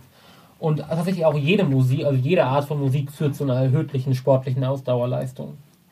Wie geil. Ich höre Ja. also bei diesem Stundenlauf, ne, ich höre so Hot Musik. Ja, Wollte ich eh schon machen, aber jetzt noch mehr. Du musst dich ja nicht mitmachen. Boah, ey, ich wünschte, ich, ich sterbe dann wieder fast, ich sag's dir. Tja, Corona hat auch seine ganz, ganz wenigen, ganz, ganz, ganz, ganz wenigen positive Seiten. Ähm, genau, also sowohl traurige Musik, eigentlich jede Musik, die zusagt, kann eben ein solcher Glimmer sein. Und ähm, ich denke ehrlich gesagt, dass so, wenn man mal so guckt, was kommt so auf uns zu, auf dem gesamten Planeten eigentlich, dann werden wir äh, diese Glimmer in unserem Alltag, in unserem Leben sehr, sehr dringend brauchen in der Zukunft. Und deswegen ist es auch richtig krass, was du machst. Und ich will dich auch ermutigen, dass du das so weitermachst und dass du das so eventuell zu deinem Beruf machen kannst, weil du kannst es halt einfach echt gut. Und wie gesagt, wir werden das brauchen. Deswegen ist, auch, ist das eigentlich total wichtig und du hast meinen Support. Dankeschön. Ähm, jetzt kommen wir zum rituellen Abschluss jeder äh, Radio Rebell Themenfolge. Und Nice. zwar losen wir das nächste Thema. Oha, ich bin excited. So, wir haben unsere digitale Lostrommel hier mit den Themen für die nächste Folge. Dann wieder regulär mit Papsi. Ich bin gespannt. Und ähm, möchtest du den als unsere Gästen hier mal den Auslöser betätigen? Gerne. Okay, dann Da? mach das mal. Einfach auf den Knopf hier drücken. Oha, Und das Thema Empathie. Empathie. Das ist wieder so ein abstrakter Begriff, oder das wird wieder so eine. Komme ich direkt wieder? Nein, also Ah, ich finde das schon wieder Herausforderungen angenommen. Empathie wird definitiv ähm, ein Thema, dass man auch, ähm, ja, dass man, dafür gibt es Erklärungen, definitiv. boah, willst du da wieder so Das kaltherzig? ist doch nicht kaltherzig, das ist einfach, guck mal, es ist doch, es, ich weiß nicht, ich meine das ganz ehrlich, ähm, ich finde, diese Erklärungen so sind viel, viel, viel spektakulärer und irgendwie auch so schöner einfach und sie, kom sie komforten mich so richtig. Also manche schon. So das mit dem Stern hat mir gefallen.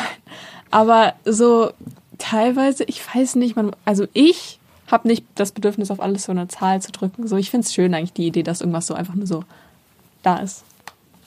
Aber Dinge existieren halt so nicht einfach so, sondern da steckt immer was hinter. Irgendwie. Natürlich, aber deswegen muss es mir nicht gefallen. I guess das ist meine so, ähm, ja, ich, ich glaube, immer hinter die Dinge hinter die Dinge so zu gucken und es herauszufinden, ist so das, was ich so später mal machen will, beruflich. Deswegen ist es maybe ist es dadurch so bedingt, dass ich das bei allen diesen Drang habe. Aber ähm, bei Empathie kann ich natürlich auch aus eigener Erfahrung ganz gut sprechen.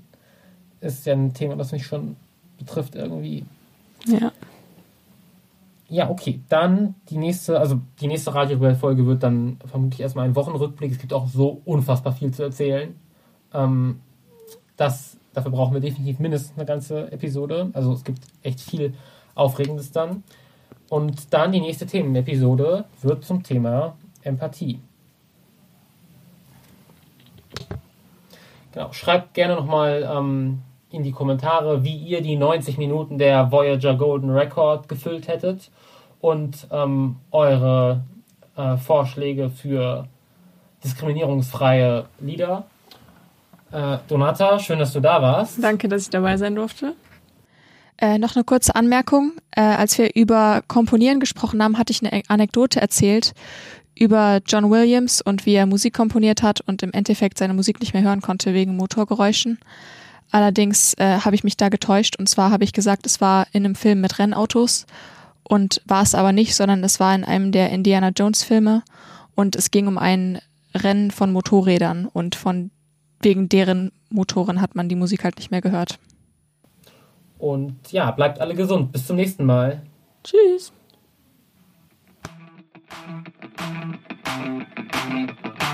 Thank